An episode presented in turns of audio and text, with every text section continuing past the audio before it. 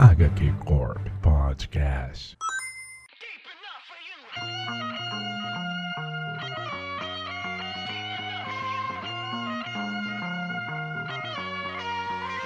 Salve, salve pessoal! Está começando o HQ Corp.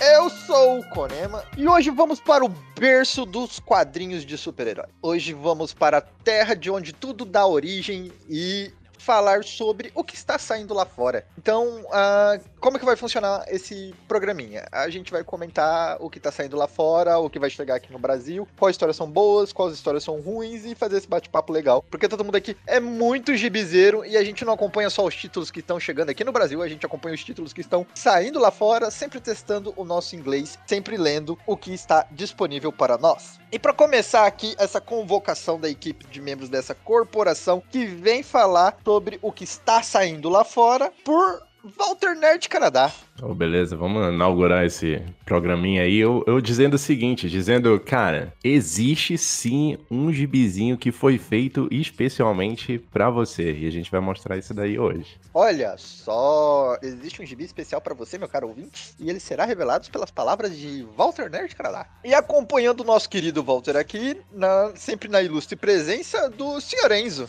Hoje eu tô, hoje eu tô sem frase, é isso. É, acontece. É isso. Acontece, gente, nesse dia chuvoso, nesse dia frio gostoso. A gente pode ficar sem frase. pra fechar a roda, senhor Bruno Mael. Essa é para você que fica esperando os nossos casts falar de X-Men do Rickman, fica esperando meses aqui, ó. Agora a gente vai falar em cima, ó, logo depois do lançamento.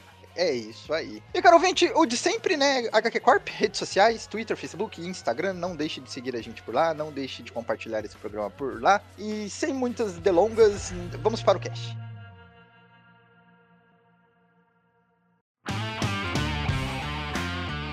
E antes desse programa começar, você deve estar se imaginando, meu caro ouvinte. Como é que vocês vão falar sobre um quadrinho que tá saindo lá fora? Eu sou brasileiro, eu não tenho acesso a esses quadrinhos, o que que eu faço? O Bruno vai te dizer como é que você faz. Como que ele faz, menino Bruno? É, e o, esse programa é o nosso primeiro programa patrocinado, né? Nosso programa patrocinado pelo Comics and Signatures, e que ele vai unir o útil ao agradável, né? A loja que, para quem, quem não ouve e não presta atenção na divulgação no final, é a loja que o nosso querido Walter é, que ele é sócio, né? E aí a gente vai unir aqui o útil ao agradável, por quê? Porque a loja quer promover os gibis que estão saindo lá fora, que ela nos Estados Unidos, que ela traz aqui pro Brasil, na sua casa, chegando na terça-feira, que sai o gibi mesmo, ou na quarta, no caso, né? No dia que sai o gibi, você não vai receber o gibi uma semana depois, você recebe no dia mesmo. E a gente quer falar de, de gibi que a gente lê, né? A gente acompanha é, esses gibi saem semanalmente lá fora e muitas vezes a gente tem que esperar até sair no Brasil, ou esperar até fechar um arco para falar. Faz um tempinho que a gente quer falar do que a gente lê no momento ali, né? É... E agora a gente tem essa oportunidade, junto à Comics Signatures, de falar desses títulos, de você que tá ouvindo, de também pode ir atrás de algum título que você se interesse, que você gosta, é... e que, que você, você queira comprar, né? Tá, tá unindo aqui, ó,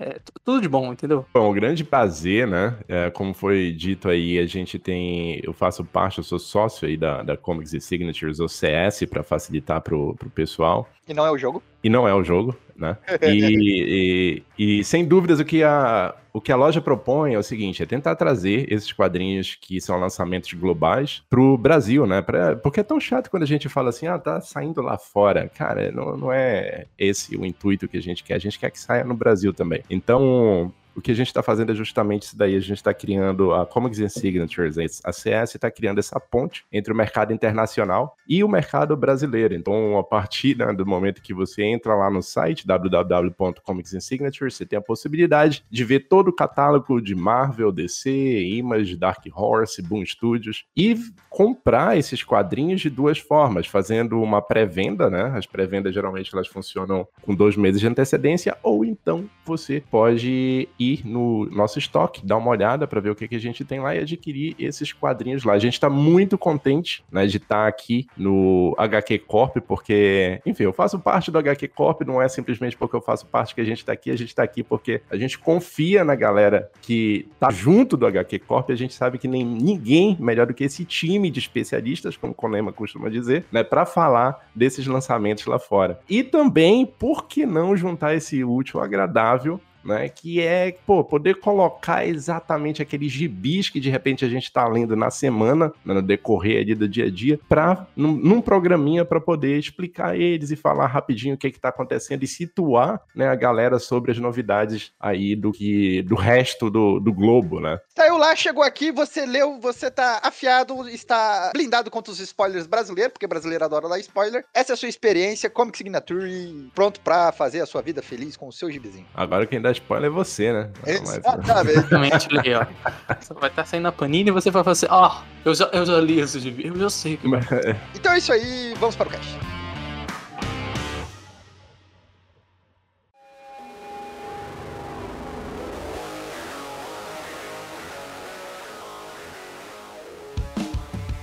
Vamos lá! Eu queria primeiramente aqui conversar com o nosso querido Bruno Mael, que escreveu essa pauta maravilhosa que a gente tá fazendo hoje, cheia de artigos coloridos aqui, alguns fui eu que pintei, outros foi ele, mas enfim. A- a gente vai falar com relação às datas do- dos quadrinhos em, em que estão saindo em si, ou a gente vai falar lá, caralho, o que, que a gente leu, o que, que a gente quer comentar, e aí vai passando por tudo. Como que vocês acham melhor conduzir essa conversa? Assim, os blocos estão por semana, a semana que saiu ali, etc. E a gente vai falando, só que às, vezes a gente vai falar de algo que saiu, sei lá, saiu o número 2, ou saiu o número 1 um, e o número 2 vai ser outro dia, então a gente já emenda ali. Mas essa ordem, cada bloco vai ser uma semana de lançamento lá fora, começando pelo dia 15, 16, né? Já faz mais de um mês, então já fique de olho também na loja, né? E, e vai ser isso, basicamente, essa estrutura. E, e eu, eu posso puxar o primeiro já, Conema? Fica à vontade. Mas só, só então, pra contextualizar aí pro cara ouvinte, então a gente vai lá por semana, então começando pela semana do 15 do 6 a 18 do 6. Manda ver aí, Bruno Mael. Primeiro quadrinho, olha só, prepare-se, prepare seu almoço, entendeu? Porque é Terix Season 1, número 1, Super Choque, temporada 1, por Vita Ayla, Chris Cross e Nicholas Draper Ivy. É, Vita Ayla, que é o- a, a, a escritora do momento para Eu e Enzo, que acompanha as outras coisas que ela faz. Então eu digo que assim, a gente que é brasileiro, né? A gente tem um carinho pelo Super Choque que, que, que é outra coisa, né? Esse Bill, o criador, quando ele veio numa CXP da vida, ele descobriu que aqui é febre, né? Que todo mundo foi lá. Ele ficou encantado que aqui é uma febre. Ficou encantado. Como o, gibi- o Super Shock é mais popular no Brasil do que lá. Ah, uma curiosidade que Static Season 1, né, que é o, nome internacional, é o nome que de, de lançamento deles, é o retorno, né? Retorno da Milestone Da Milestones. para as séries, né, que recorrentes aí, é uma minissérie isso daí, tem gente que tá um pouco confuso com o que tá acontecendo hoje em dia, porque tanto a Marvel quanto a DC estão adotando muito essa questão de minissérie agora, não, não são aqueles gibis corridos e tal, não, são uma minissérie, são oito edições, eu li a primeira edição, eu achei bem bacana, a, a Vita Ayala, ela, ela tá em todos os lugares, né, incrível isso, cara, E ela tá no Incrível X-Men isso. também, ela tá no, no X-Men, nos novos. É uma mulher múltipla, entendeu?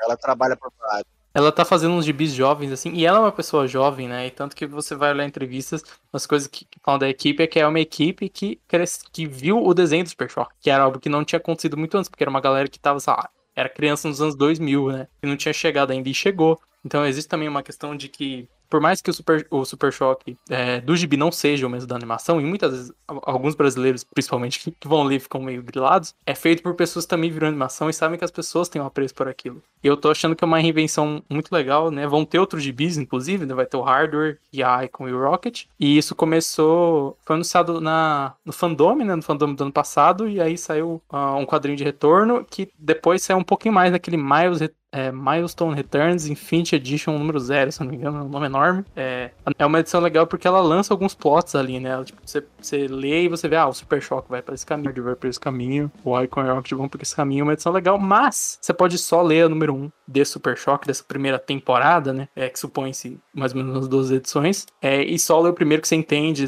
falam o que aconteceu e tal, e tá uma reinvenção bem interessante, assim. E eu, como fã de gibi jovem da DC, é, que me sinto meio órfão, fiquei muito feliz com, com esse gibi saindo. assim. Gente, eu tava procurando o, o cara que. A arte é do Nicholas Draper. Eu acabei de achar aqui. Sensacional a arte desse cara, vai tomar no... Ele manda pra caralho, cara. Ele manda pra caralho. Tem, tem o Chris Cross também, que é muito conhecido. O Chris Cross ele é responsável pelo layout, né? É uma. Isso daí é, é curioso. Esse gibi tem esses dois né, artistas, eu vou colocar assim. O Chris Cross aí fica responsável por todo o layout do gibi. Ele bota todas as cenas, como é que as cenas vão ficar, mas o desenho final é o desenho do Nicholas Draper, que é um cara que manda demais, cara. Muito bom. Eu, eu, de todos os títulos que eu li aqui, né, de, dessas pautas aqui, a, a, o artista número um para mim foi ele, tá ligado?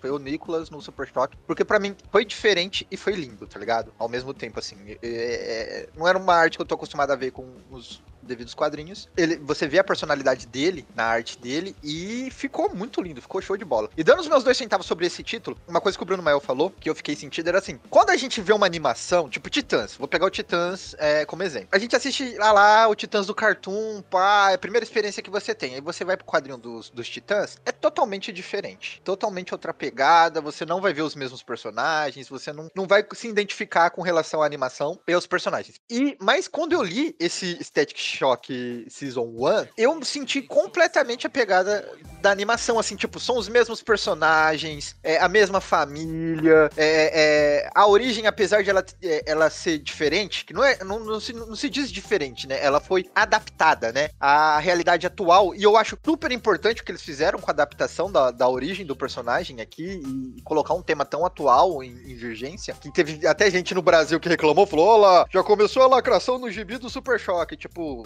foda-se você, cara. Se você não entende, problema é teu. Mas enfim, eu achei super importante, mas tá todos os elementos lá. E, e, você vai se divertir, porque ele te remete a essa nostalgia boa, tá ligado? Do quadrinho ali. É uma, é, é uma atualização. É uma atualização de, de uma sensação que você já sentia. E com uma boa história. E eu gostei pra caramba dessa primeira edição. E tô ansioso por, por essa série por completo. E, e esse, essa parte mais é, política aí, é, eu acho muito engraçado, né? Quando se reclama da, da lacração da Milestone, porque a Milestone é literalmente literalmente a editora fundada nisso, né? Tipo, de, de escritores desenhistas pretos saindo, fazendo a própria editora e a editora sendo sobre esses temas, sendo sempre sobre isso, sabe? Desde ah, o começo. uma editora pros nossos personagens, tá ligado? Sim. É sobre Não, e todos os personagens tinham tipo, o ícone, que é um, é um, tipo, é um, é um super-herói imortal que viveu desde a escravidão até hoje em dia, que é um texto super forte. E aí tem, tipo, é, nessa versão é, atual, se não me engano, o Super Shock ganhou poderes num protesto do Black Lives Matter, né? E aí eles foram atingidos. A cidade foi atingida por uma substância ali e a galera ganhou superpoderes. É, e na versão antiga era pior ainda, era tipo. A polícia, por engano, usa uma, um, produto experimental do governo e aí dá os poderes para eles. Sim, e aí é,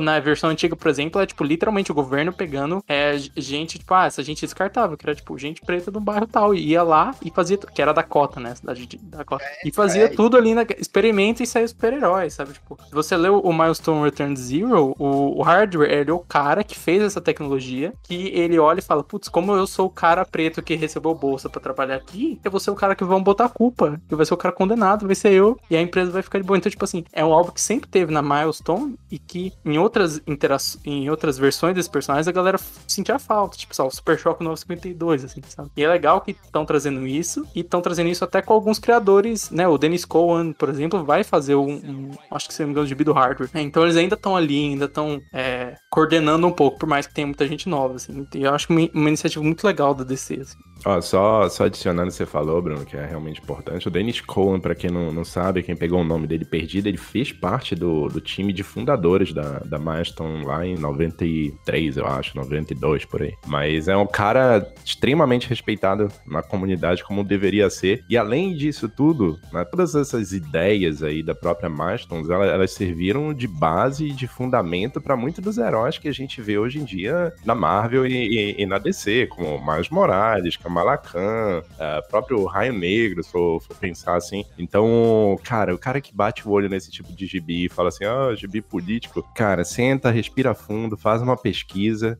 e repensa nas coisas que você tá falando, porque o cerne, o core desse tipo de gibi é justamente isso daí. E isso é o que faz esses gibis, ser, esses gibis serem, serem tão especiais, né? Exatamente. Dá uma olhada. Conceitos aí, parça. É, dá uma olhada aí e. Porque, enfim, eu já, eu já li a edição número 2 e, cara, tá sensacional, cara.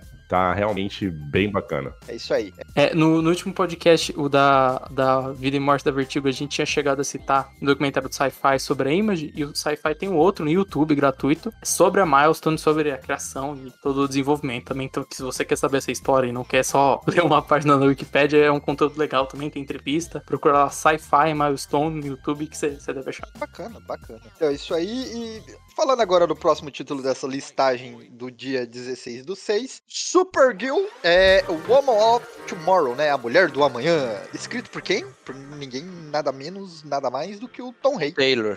Taylor? Eu achei que você tinha metido uma gafe aqui. E desenhado pela Bilks, né? Pela Bilks Evelyn, des- desenhista brasileira, Grande Bilks. bastante pelo, Sensacional pelo também. Ou arte fenomenal, fenomenal, assim. E colorida pelo, pelo Matt Lopes, né? Que é o, o par da, da, da Bilks. Por, assim, eu não sei se fofoca de. de né? Do, da. Gibisfera, da Gibisfera, mas eles são um casal, né? Então. Ah. É, eles são um casal. Então, cara, assim, eu digo que grande parte do sucesso desse gibi, né, é por conta da arte e das cores dos dois brasileiros, né? Ó, os textos, sem sombra de dúvidas, são sensacionais. São Certo, bons, mas a arte é muito, Tom muito King, mas a arte, brother. A arte Bilks é tá acompanhando muito bem fofa, o, o texto do King, velho. Nossa, eu Muito, achei muito bem. É, todo mundo aqui leu?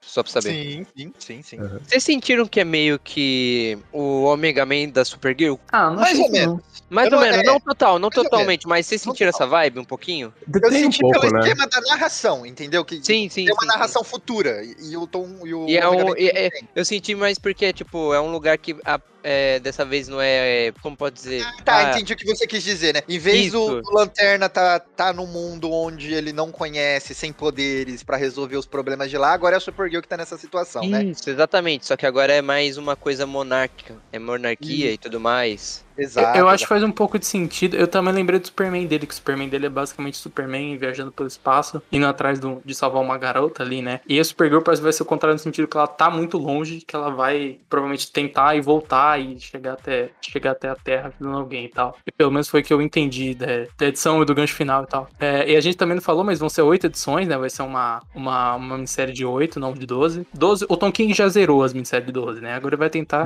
com a de oito. Ele vai diminuindo até que ele vai ganhar um Eisner com uma edição de um gibi. Mano, mas ele tem, ele tem o Asner, eu acho É que verdade. o shot do Batman. Ele tem do. Não, que é. do, do, do Monstro do Pântano também, pô. Superman, do É Superman ele verdade. também tem. É, o, cara, o cara é bom, mano. O cara é bom.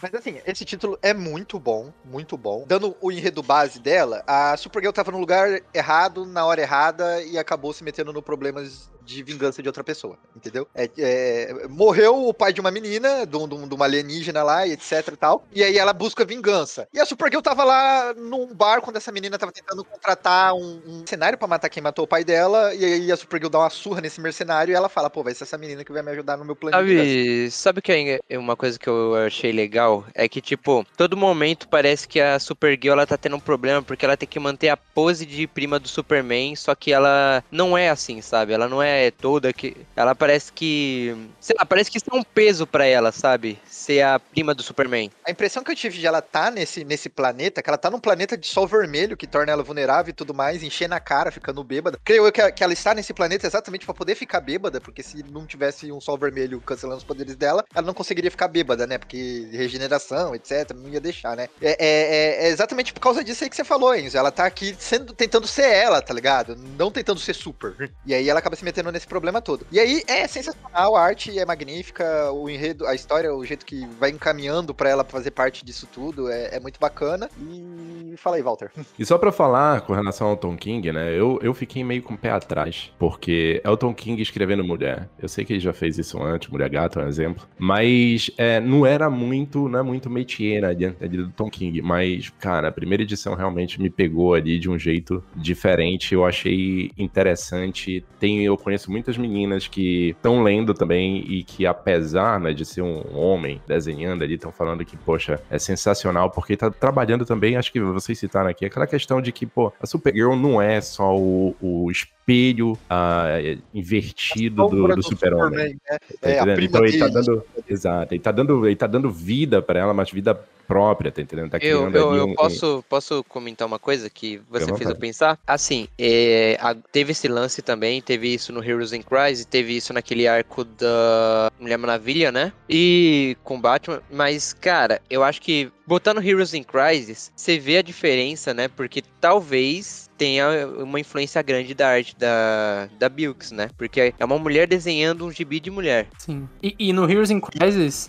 tinha momentos que, tipo assim, a arte atrapalhava. Tipo, eu gosto muito de como ele faz. Acho que talvez uma das únicas coisas que eu acho que é boa do início ao fim de GB é a relação da Arlequina com a Batgirl. Elas meio se identificaram, com a Bárbara, no caso, né? Com pessoas traumatizadas pelo Coringa. E tem umas cenas muito bonitas com ela. Só que aí realmente, chega quando você- o, do espelho da bunda refletindo, né? Sim, essa cena mesmo, que tipo assim, e aí você vê um monte de reflexão, e aí o Clayman desenha, sei lá, várias bundas, e é algo que incomoda, sabe? E mesmo que o texto funcione, quando você tá lendo e você vê uma, uma cena emocionante, tem um- uma, eu ia falar um cu, né? Mas eu não vou ser tão agressivo, uma bunda na sua cara, é um pouco difícil, sabe? Então ajuda também, se o King a, a pegar um- algum desenhista que, alguma desenhista que ajude.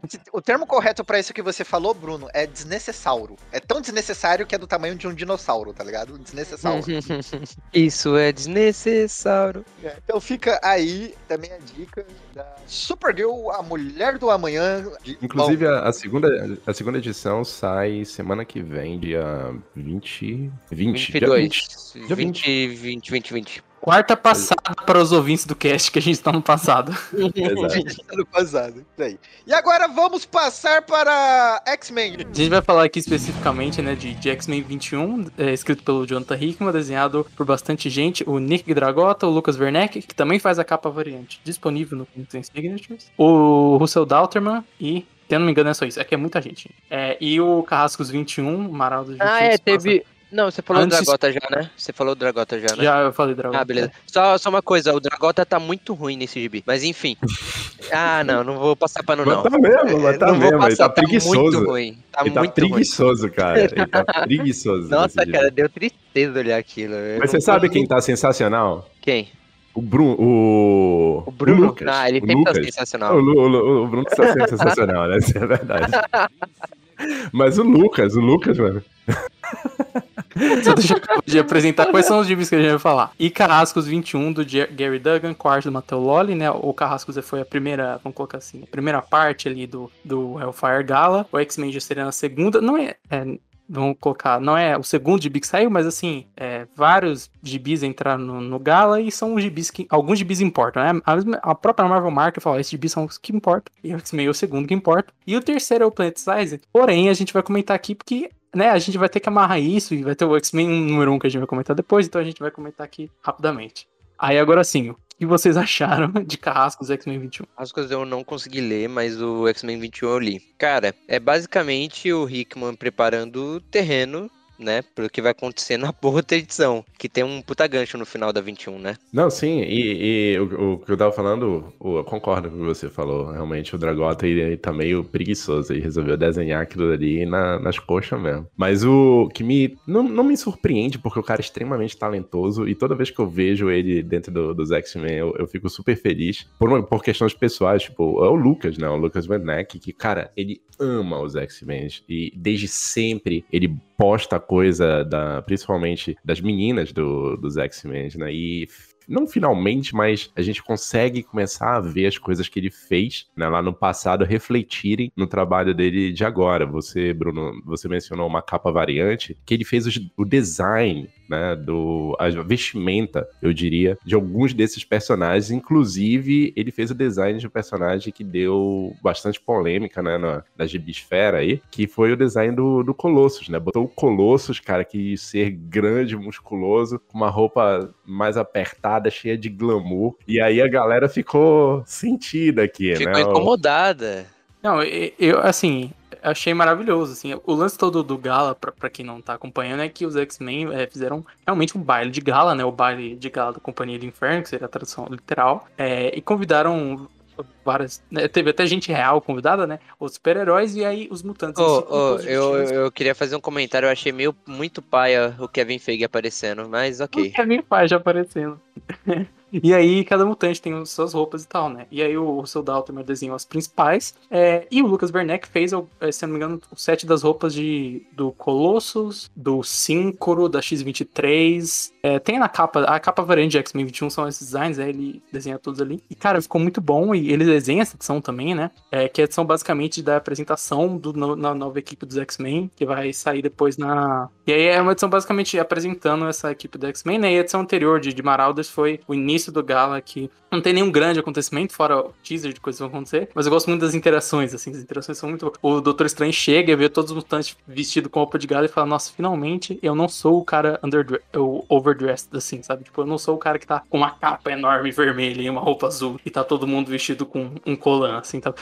Finalmente, tipo, ele fala, se não me engano, I'm not, é, I am underdressed, né? Tipo, eu tô underdressed, tipo, eu tô vestido até meio para baixo, que é raro com o Doutor Estranho, e o gibi é cheio disso, assim. É, Muita gente reclama de piadinhas do Dugan, mas esse gibi nem é só piadinha, mas é tipo interação, sabe? É tipo, o Tony Stark aparece e o Kid Omega olha pra ele e fala, puta, velho, chato do caralho, sabe? É legal isso, aquela sensação que o universo Marvel é um universo mesmo de pessoas que estão vindo nesse universo interagindo, sabe? Foi bem interessante. O X-Men 21 foi, tipo, né, a apresentação, ah, a equipe, as coisas novas vão rolar e etc. De deixa eu perguntar para vocês, que eu sei que vocês estão acompanhando isso daí mais do que eu. Eu tô acompanhando o X-Men bem esporadicamente, assim. Cara, o Hickman, ele, ele tava lá no, no, início, né, concentrado ali nas séries deles e, de repente, isso daí expandiu e agora são dezenas de títulos, não sei se são dezenas, mas enfim, eu vou falar que são dezenas. São dezenas de títulos. Agora, cara, ainda tá valendo a pena ler, procurar os gibis do Hickman, pra, do que ele está escrevendo, tem relevância realmente pro,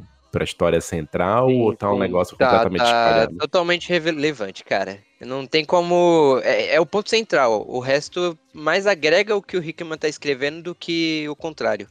Tanto que quando anunciaram o X-Men número 1 com o Dugan, muita gente falou: ah, beleza, então o, o Hickman vai sair, o Dugan vai começar a pegar o plot dele e tal. E a gente vai falar depois do X-Men número 1, mas são plots próprios da revista e o Hickman tem os plots dele. Assim, as primeiras 20 edições do, do X-Men 21, né? São um run inteiro, esse primeiro run são 21 edições. É basicamente plots de coisas, assim. Então tem algumas vezes, ah, duas edições sobre tal coisa, mas às vezes é uma edição sobre uma coisa. Agora ele tá pegando agora e fazendo a sequência disso, fazendo esse negócio. Então, assim, é, quando o quebra-cabeça vai se montando, você vai pegando e fala, tipo, hum, tal. Mas assim, é, é, bastante coisa dele mesmo, assim, não é tipo, ah, você tem que ler X-Force pra ler uma ideia que o Rickman teve e deu lá pro, pro Percy. Não é tanto assim, assim. O X-Office é assim, né? Eles dão ideias uns pros outros, mas os postos do Rickman ele guarda ali na. Ele fica abraçadinho. Ele, ele o mesmo inferno, né? Sim, é, Inferno, por exemplo, que a gente vai falar depois. É que assim, se a edição 20 era um prelúdio para onde o Rickman ia, a edição 21 é um prelúdio para onde o Dugan vai. Sim, é, ela é meio a ponte, né, entre as duas, do, do X-Men 21 pro X-Men 1, assim, que, tipo, apresentar a equipe. E o Planet Size, assim, eu acho legal a gente não spoiler muito, mas é tipo. O é... que falar do. Que virou, virou a capa do meu Facebook a mensagem. Virou a capa do meu Facebook a mensagem que o Bruno mandou, velho. Ai, ai. Cara, eu tenho. Eu vou procurar. Não, eu tenho, eu tenho que achar, pera, Facebook porque eu nem lembro eu, a mensagem que eu mandei pra isso quando você. Planet Size é o que a gente. A gente tem uma geografia, a gente faz uma aposta de um escritor que é meio underground, né? O Dugan, ele é conhecido, mas ele não tinha, ah, tipo, ninguém fala, ó, oh, o Dugan. Mas depois desse gibi, depois do que ele tá fazendo agora nos X-Men, ah, agora o bicho estoura. Agora eu não duvido. Aqui, ó, a, a, mensagem que eu mandei exatamente foi: Levantei cedo, meu sobrinho chegou me dando bom dia, dei logo um chute no moleque, falei: Bom dia, o caralho, porra. Hoje tem Planet Side X-Men, maluco, tá doido? Caralho, hoje tem Hellfire H, caralho, fogo de artifício, tá maluco? Eu li na entonação certa, mas foi essa a mensagem. Isso é baseado num Bruno, áudio, se não Bruno, Bruno leu isso em 2x do WhatsApp. Eu li, não, eu li rápido, assim, pra, pra passar a empolgação. É que isso é um áudio específico que manda no WhatsApp, que, que eu, não, eu não lembro como se pronuncia, perdão aí. Principalmente cariocas, porque eu acho que esse áudio é sobre o Flamengo. É. assim, Planet Size à toa, né? Literalmente, né? Tem a ver com o planeta e com Marte, etc. Nossa, mano, é... é... Assim, não, eu achei muito boa a edição. A edição eu achei isso muito boa. Isso que o Enzo falou é real, porque assim, o Dugan tava crescendo bastante como na Marvel, pô, ele chegou a fazer Mega Saga, o Infinity Wars e tal, mas a gente ainda olhava e falava como, tipo... Na real, na real, a, a Mega Saga que ele fez ele foi obrigado, né? Não foi uma coisa que ele planejou. É, tipo, transforma em Mega Saga pra vender, mas enfim. É, ah, será que esse cara consegue carregar o título principal? Aí eu li o Planet e falei, beleza, ele consegue. É, tipo, foi uma prova, assim, ele passou, assim, porque todo mundo, quando leu isso, falou, nossa, mas tem certeza que não foi o Rickman que escreveu? Mas será que, nossa, porque o plot é uma coisa meio escrita, né? Realmente parecia e, cara, é muito, é muito doido, né? A gente vive um tempo de cada, cada, sei lá, seis meses a gente lê uma edição e fala, nossa, o status quo do X-Men mudou pra sempre. E sabe? É, exato, né? E é isso. Tipo, a gente não tá dando muito spoiler porque a gente tá aguardando pauta, né? A gente já Uhum. queimou pauta demais em off, né? Sobre isso, a gente ficou umas duas semanas disso, né? E, e, assim, e, e é porque é, um- é uma parada legal de você ler por você mesmo e, e pegar assim, né? Como acho que foi algo que nem circulou tanto, eu não vi, tá? Tipo, aqueles sites nerds que fazem manchete postar muito, a gente vai deixar pra falar depois no podcast do Gala. Exato. Essa semana a gente tem também o Compass número 1, né? Da equipe criativa que fez ali o- alguns. É, alguns vou colocar, né, Thaís, né? Gibis Paralelo de Lazarus, de Old Guard. O Jupiter Legacy Requiem número 1, do Milar, né? Aproveitando o hype ou a falta de hype da série pra lançar uma sequência. E o Black Hammer Reborn, né? Que provavelmente quando isso sair completo a gente vai falar aqui, porque a gente já falou o podcast Black Hammer, que é a sequência é, de Black Hammer aí, dando uma retconada no final e tal. Mas a gente vai pra semana seguinte agora, né, semana do dia 21, 22, e a gente teve alguns lançamentos bem é, específicos, especialmente da DC, né? Acho que talvez o principal seja o Infinity Frontier número 1 de 6, do Joshua Williamson com o Shermanico, Shermanico, não sei qual é a pronúncia, que é basicamente ah, essa minissérie é, quinzenal aí da DC, é, ao, ao estilo de, por favor, você não acha que eu tô comparando, ao estilo de um 52, né? Aquela que vai, tipo, ah, os rumos novos do universo, etc. E o que, que vocês acharam aí? Eu, na verdade, eu comecei pela edição zero, né? Eu, na real, na real, eu, eu dia um e depois eu falei assim, pô, peraí. Aí depois voltei dia zero, tá entendendo? E, cara, eu fiquei com nó na cabeça. Eu tô sendo sincero aqui com vocês que eu falei assim, caralho, como assim? Eu esperava que fosse ser, tipo, um rolê qualquer, mas me pareceu que realmente a DC tá disposta a tentar mudar de novo, ou tentar conectar eu acredito, os multiversos de- dela, né? E de alguma forma. E parece que Infinite Frontier vai ser um gibi extremamente relevante para a cronologia da DC para os anos seguintes que estão por vir ainda. Sim. Eu só queria dizer que o Joshua Williamson, eu não sei se eu já falei mal dele aqui, mas internamente o pessoal sabe que eu não sou muito fã dele. Eu, eu curti o gibi, eu curti as duas edições que eu li, né? Mas, pô, mano, como o cara consegue começar o gibi toda hora uma edição boa e depois termina blé? Ah, mas eu acho que na edição seguinte a gente vai falar. A 2 já saiu, né? Saiu na semana, seria a semana passada, pro ouvinte. É, a 2 tem o mesmo esquema, assim. Eu, olhei o gancho e falei, putz, só que a 2 ela pega o gancho da primeira edição e faz de um jeito interessante. Então eu acho que continuar assim não tem problema de não ficar tão, nossa, com gancho. E o, a, a- o, Infi- o Infinite Frontier Zero era um- aquele one shot, a lá Legacy, a lá Rebirth, né? Tipo, apresentando qual que vai ser o futuro da editora, o que vai ter em cada coisa, pegando um pouquinho a pontinha de metal e tal. E aí do 1 pra frente já é uma. Uma minissérie própria e tal, que parte do fim do gancho Eu da acho que, zero. acho que era pra ser isso, o Doomsday Clock, né, cara? Acho que era pra ser ne- nessa vibe organizada assim, né? Só que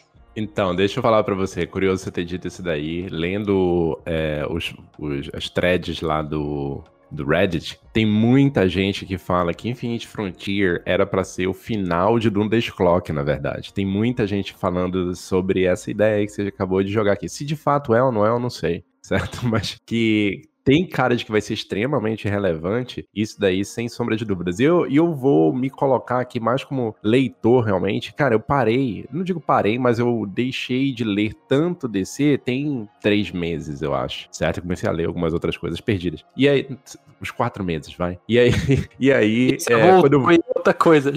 Cara, quando eu voltei, eu falei, onde eu estou? Tá entendendo? O que que tá rolando? Aí tive que ir lá e começar a revirar os gibis mais antigos para tentar entender, né, o que que tava rolando com relação a Infinite Frontier, ah, com relação a, a Future State, né, que tem, tem a iniciativa da Future State também. Ô, Walter, eu, eu queria fazer uma pergunta. Você que ficou esses três meses é, encalhado na seca de gibi, e, cara, você achou que pra começar a descer agora tá fácil ou tá difícil? Ah, cara, exige um, um, um pouco de background. Eu não vou dizer que Infinite Frontier, que dá pra comparar Infinite Frontier com Rebirth, por exemplo. Tá entendendo? Não, não dá, eu acho. Mas é, é, vai ser um bom ponto de entrada para muitas das séries. Eu acho que o, uma maneira legal de entrar foi, na verdade, o Future State. Que quando eu comecei a ler, por exemplo, o Future State, eu me senti bem mais né, por dentro do que estava rolando do que quando eu comecei a ler, por exemplo, o,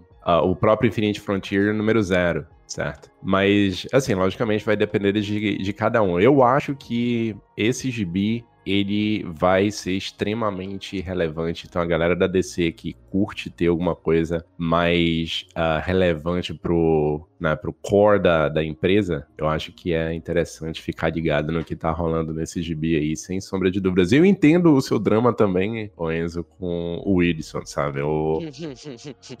ah, cara, eu tenho, eu tenho uma relação de amor e ódio com ele também, mas. mas eu também. Mas, então. É, Não, você, todo não, mundo um você é pouco só nessa. amor. Não, não, não. Você é só amor. Para. Não, não é só amor, eu não falo só, só bem do. Uhum, tá bom. Tá bom. Eu vou- Mas ele tem feito um trabalho bem interessante, cara. Ele tem feito um trabalho bem interessante nesse gibi. Eu entendo também que você tá falando da segunda edição, mas eu, eu achei a primeira edição, eu achei sensacional, assim, tipo... Não, ele usa edição- muito bem o multiverso, ele Cara, tem uma ele- jogada ele- muito boa. Isso, isso que é algo, assim, que é, ele, ele parece que é uma, uma sequência espiritual do, do multiverso, né, do multiverso do Morrison, assim, ele pega ah, a Justiça Encarnada, tá lá, o Superman Calvin Ellis tem que resolver o problema do multiverso e tal, que é interessante porque a gente teve uns anos, assim, a gente teve um monte de coisa multiversal, e metaverso, universo, e crise, etc, e a equipe que é a equipe feita pra resolver isso, que é a Justiça Encarnada, mal aparecia, né, agora a gente tá vendo, né, tem esse evento, ah, beleza, tem o Alan Scott também, tem é, o Thomas Wayne e tal, mas a gente tem a Justiça Encarnada como protagonista e tal, então é legal ver isso, é, esse tipo de coisa que é, eu tava sentindo uma falta e tal. É, e a gente tá falando um pouco de editorial. Eu, que eu gosto dessa fase da DC, que eu tô deix... eu não eu deixei de sentir, a gente falou isso na gravação. Eu deixei de sentir. É... Não, não, na gravação. Antes da gravação. Em off, em Deixa off. a. É, a gente falou, eu falei até em off, né? Que eu deixei de sentir aquela sensação que a gente tinha um pouco. Vamos botar ano 2018, 2019, é de que a DC eram várias bolhas, várias panelas, assim, né? Aí o Snyder fazia as coisas deles com alguns roteiristas, e aí o Bento fazia uma coisa dele com outros roteiristas, e aí o Johnson fazia uma coisa dele completamente separada, e às vezes o Didio queria só matar o Wally West de graça, e ia lá e fazia. E agora, parece que tá um pouco, sabe, tá conectado. Você não sente, você não lê uma revista, lê outra e sente que são, nossa, outra coisa. É exatamente, tá? Sabe, um editorial bem feito. Infinite Frontier tem um pouco disso, né? Como ele lançou as revistas, ele toca em alguns pontos e tal. E, pô, fico no aguardo de quando acabar essa minissérie. De uma minissérie da. Uma mensal da, da Sociedade da Justiça que a gente tá esperando. Ou o que, que vai acontecer com personagens tipo o Roy Harper, o Darkseid, etc. E fico curioso aí pro que vai vir no futuro. Darkseid é uma das, das maiores curiosidades que eu tenho desse título, assim. Cara, esse pra mim, do- dos títulos aqui da nossa, da nossa querida pauta, foi o meu favorito. Disparado assim, mas pela sensação que me deu de que o universo DC tá organizado de novo, tá coeso de novo, tá ligado? Que nem o, Bruno acabou de falar. Por que isso? Porque quando você lê, você sente assim, tipo, é, é, eles passam a sensação, até os civis, né? Até as pessoas que não são super-heróis, as pessoas que vivem vida mudana, sabem que existe multiverso. E se acontecesse isso no nosso mundo real, dos super-heróis brigar e aí descobrir que tem multiverso, todo mundo ia saber isso. Ia estar no Jornal Nacional, ia estar em tudo quanto é coisa. E eles passarem isso pro quadrinho, pra mim foi tipo muito bom, foi, uma, um- foi tipo uma sensação de que está evoluindo, sabe? Eu adorei demais isso. Eu gosto de uma cena que tá o Bones e a. Esqueci o nome da, da loira. Mas tá o Bones lá e ela fala: Olha, o pessoal agora sabe do multiverso. E ninguém tá ligando que uma caveira tá comendo aqui à luz do dia. Você não é mais Exatamente. novidade, você é velho. Isso é muito bom, velho. É sensacional. A conversa do final do título, aquela conversa do, do- do- da lanchonete, é muito boa, tá ligado? Que é entre os civis. E, e só pra só para colocar aí também, a gente estava discutindo aqui, isso daí, de certa forma, é consequência lá do metal do, do Snyder, né? Então, eles vêm trazendo algumas consequências de lá, né? Tudo que aconteceu com relação aos multiversos lá virou basicamente conhecimento comum. E vale lembrar também que é esse o título que dá, né, o trigger, dá o, o start para vários outros títulos da DC agora. Por exemplo, a gente vai ter no futuro o Superman, o Sam, o filho do Kael, né? Acho que não sei se a tradução vai ser essa. E tem vários outros Rafael, alguma coisa assim. é, isso, vai ter vários, vários títulos que vão surgir ou provavelmente vão surgir dessa interação, dessa mini minissérie. Eu vou chamar de minissérie, não vou chamar de saga. Dessa minissérie que é Infinite Frontier. Então, cara, se você quer ficar ligado nesses outros títulos que estão saindo lá pra frente, é bem interessante você ficar ligado nas histórias que estão acontecendo dentro dessa minissérie aí. É, é, esse, esse título do, do Infinite Front, ele me fez pensar uma coisa, assim, pra encerrar essa discussão, mas ele me fez pensar uma coisa. Que há males que vem pra bem. Talvez Scott Snyder seja um deles. Olha aí. Fica aí pela, pela segunda vez a gente fazendo gancho pro podcast da Liga do Snyder. Ei, caralho. Mas enfim. Mas enfim. O Bruno mencionou uma, um ser abençoado que tá transformando a DC em Marvel. Mas, e, e já que tá aqui em pauta também, vamos falar do Gibi Sem Time, que é Checkmate. Ne- Nessa semana saiu, né? Saíram dois gibis, né? O o- dois outros gibis que eu acho que a gente colocou aqui, que é o Batman Reptiliano e o Checkmate. É, que são dois gibis que têm a semelhança de vamos ver, vamos aguardar pra ver onde vai dar. São duas 26 Exatamente, edições. né? O Checkmate pelo Bendis Malive, grande dupla. O Batman Reptilian pelo Garfienes, quem diria, e o Liam Sharp. E as duas primeiras edições, eu, eu preferia a do, do Batman, né? Eu não digo claro, mas meio que claro, pelo menos pra mim. É, mas eu fiquei curioso com o Talvez óbvio Checkmate. seja a palavra certa. Checkmate é um Gibi Sem Time. É isso. Ele saiu muito depois do que deveria ter saído. Acho Que é foi continuação, um não é ano, né? continuação de Leviatã, não. Sim, é continuação. É. E o problema é que Leviatã como terminou no começo do ano passado. Que Leviatã já se Hum. tornou velho. Exato. Mas, mas ó, eu achei bem interessante, a gente tava discutindo aqui um pouco antes, né? O, o Bendis é aquele cara meio que, né, ele tá no, no rolê que talvez ele não seja o cara mais querido do, do rolê, mas ele anda fazendo coisas bem interessantes dentro da DC e Checkmate é um desses negócios, assim, tipo, apesar de não ter explodido, né, na, na, de notícias falando disso daí, de quão isso daí é legal ou pode ser legal. É uma historinha bem bacana que eu acho que começa a botar certos fundamentos ali para alguma coisa mais lá pro futuro. E, e esse gibi é basicamente, é, a gente já falou, né? A continuação um pouco de Leviatã e continua com essa nova, esse novo checkmate que o Bendis montou, né? É, Arqueiro Verde, Questão, Lois Lane, Steve Trevor, mais uma galerinha ali que é meio surpresa, continuando essa trama de Leviatã e de universo de espionagem da DC, né? E aí, paralelo, falar rapidinho do Batman Reptiliano, e o Garfienes tem uma história até bonita, né? Que disse que queria fazer esse gibi com o Steve Dillon e não conseguiu. Ele falou: Ah, sempre achei os vilões do Batman uma bosta, né? É o Garfienes, gente. Então ele, falou basicamente isso que eu falei, assim. Eu não tô exagerando, porque ele é o Garfienes. Sempre achei uma bosta. acha, o que, que ele não acha bosta, né? No em super-herói, herói. né? Só o super, eu acho que só o Superman que não acha uma bosta. É, ele fala, ah, sempre achei uma bosta e eu tinha essa ideia desse vilão do Batman, que ia ser o único vilão bom aí do Batman, dar um vilão bom pra ele. E aí ele pensou nessa minissérie que é o Batman Reptiliano. Agora com a arte do Liam Sharp, né? Já que o, o Steve Dillon Sharp. morreu há algum, há algum tempo, né? E não é o Crocodilo o vilão, né? Tá um monte de gente achando que é, essa- é não, é uma criação nova. E o, o Enzo falou de grande Liam Sharp. Liam Sharp, cara, completamente assim, ele tá. Depois do Lanterna do Morrison entrou numa vibe maluca, assim, né? Que é muito. Mano, boa. ele pegou a droga do Morrison, mano. Ele despirocou demais o Leon Sharp, cara. Porque, mano, você pega ele lá na Mulher Maravilha, do Greg Hooker no começo do Rebirth, você olha como tá a arte dele agora e você fala, meu irmão, esse cara despirocou demais. Não, assim, a gente fala de espirocado no sentido dele ter realmente trocado completamente o, o estilo sim, dele. sim, a né? vibe dele tá Mas- outra. Mas não vou dizer que também tá, tá ruim. Né? Tem, enfim, é- vai do gosto de cada um aí. Eu já escutei muita coisa do, do pessoal falando da arte do Dian Sharp dentro do, do Reptilian. Mas o, o que é interessante, algum- algumas informações aí com relação à a, série que tá rolando e a recepção do, do mercado. Reptilian ele fez bastante sucesso número um, não só por conta de ser ah, um gibi com um time conhecido, né? Vamos colocar dessa forma, mas por ter introduzido esse vilão aí que o Bruno acabou de, de falar, que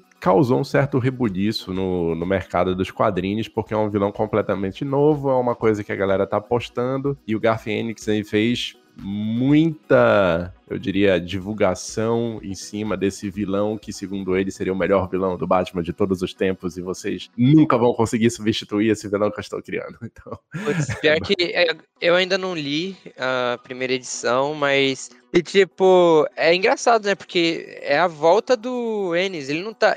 Se bem que ele voltou lá no Metal, né? Ele escreveu uma coisinha, um- umas duas páginas no Metal. E agora ele tá escrevendo coisa de novo na DC, né? Ele tinha vazado, tretado, né? Alguma coisa assim. Ele tinha feito aquele Section, Sector 8, Section 8 lá no, no Rebirth, que, tá- no Rebirth, no DCU, que era o Zona do super-herói, né? E, e é curioso isso, que esse é um gibi que é mais de fato um gibi do Batman, um gibi do super-herói e tal. E o, o lance da arte do Sharp, se vocês querem ver o Sharp fazendo de tudo, leiam a segunda temporada do Lanterna do Morrison, que lá, irmão, vai de emular Kirby até fazer essas doideiras que ele tá fazendo aqui. Vai fazer, tipo, realmente. Eu, eu só queria fazer um comentário quando, é, é, que eu não consigo escutar vocês falarem Batman reptiliano sem pensar em teoria da conspiração. Reptilianos, Illuminatis, maçonaria. Vilão Não é o dá. Mark Zuckerberg. Não dá. É o Mark Zuckerberg o vilão. É spoiler. Exatamente. Marvel, agora vai ser um pouco mais rapidinho, né? Que a gente teve o, o, o Fantastic Four Life Story Mar número Marvel 2. vai ser rapidinho, a gente não liga pra Marvel, é isso que ele quis dizer.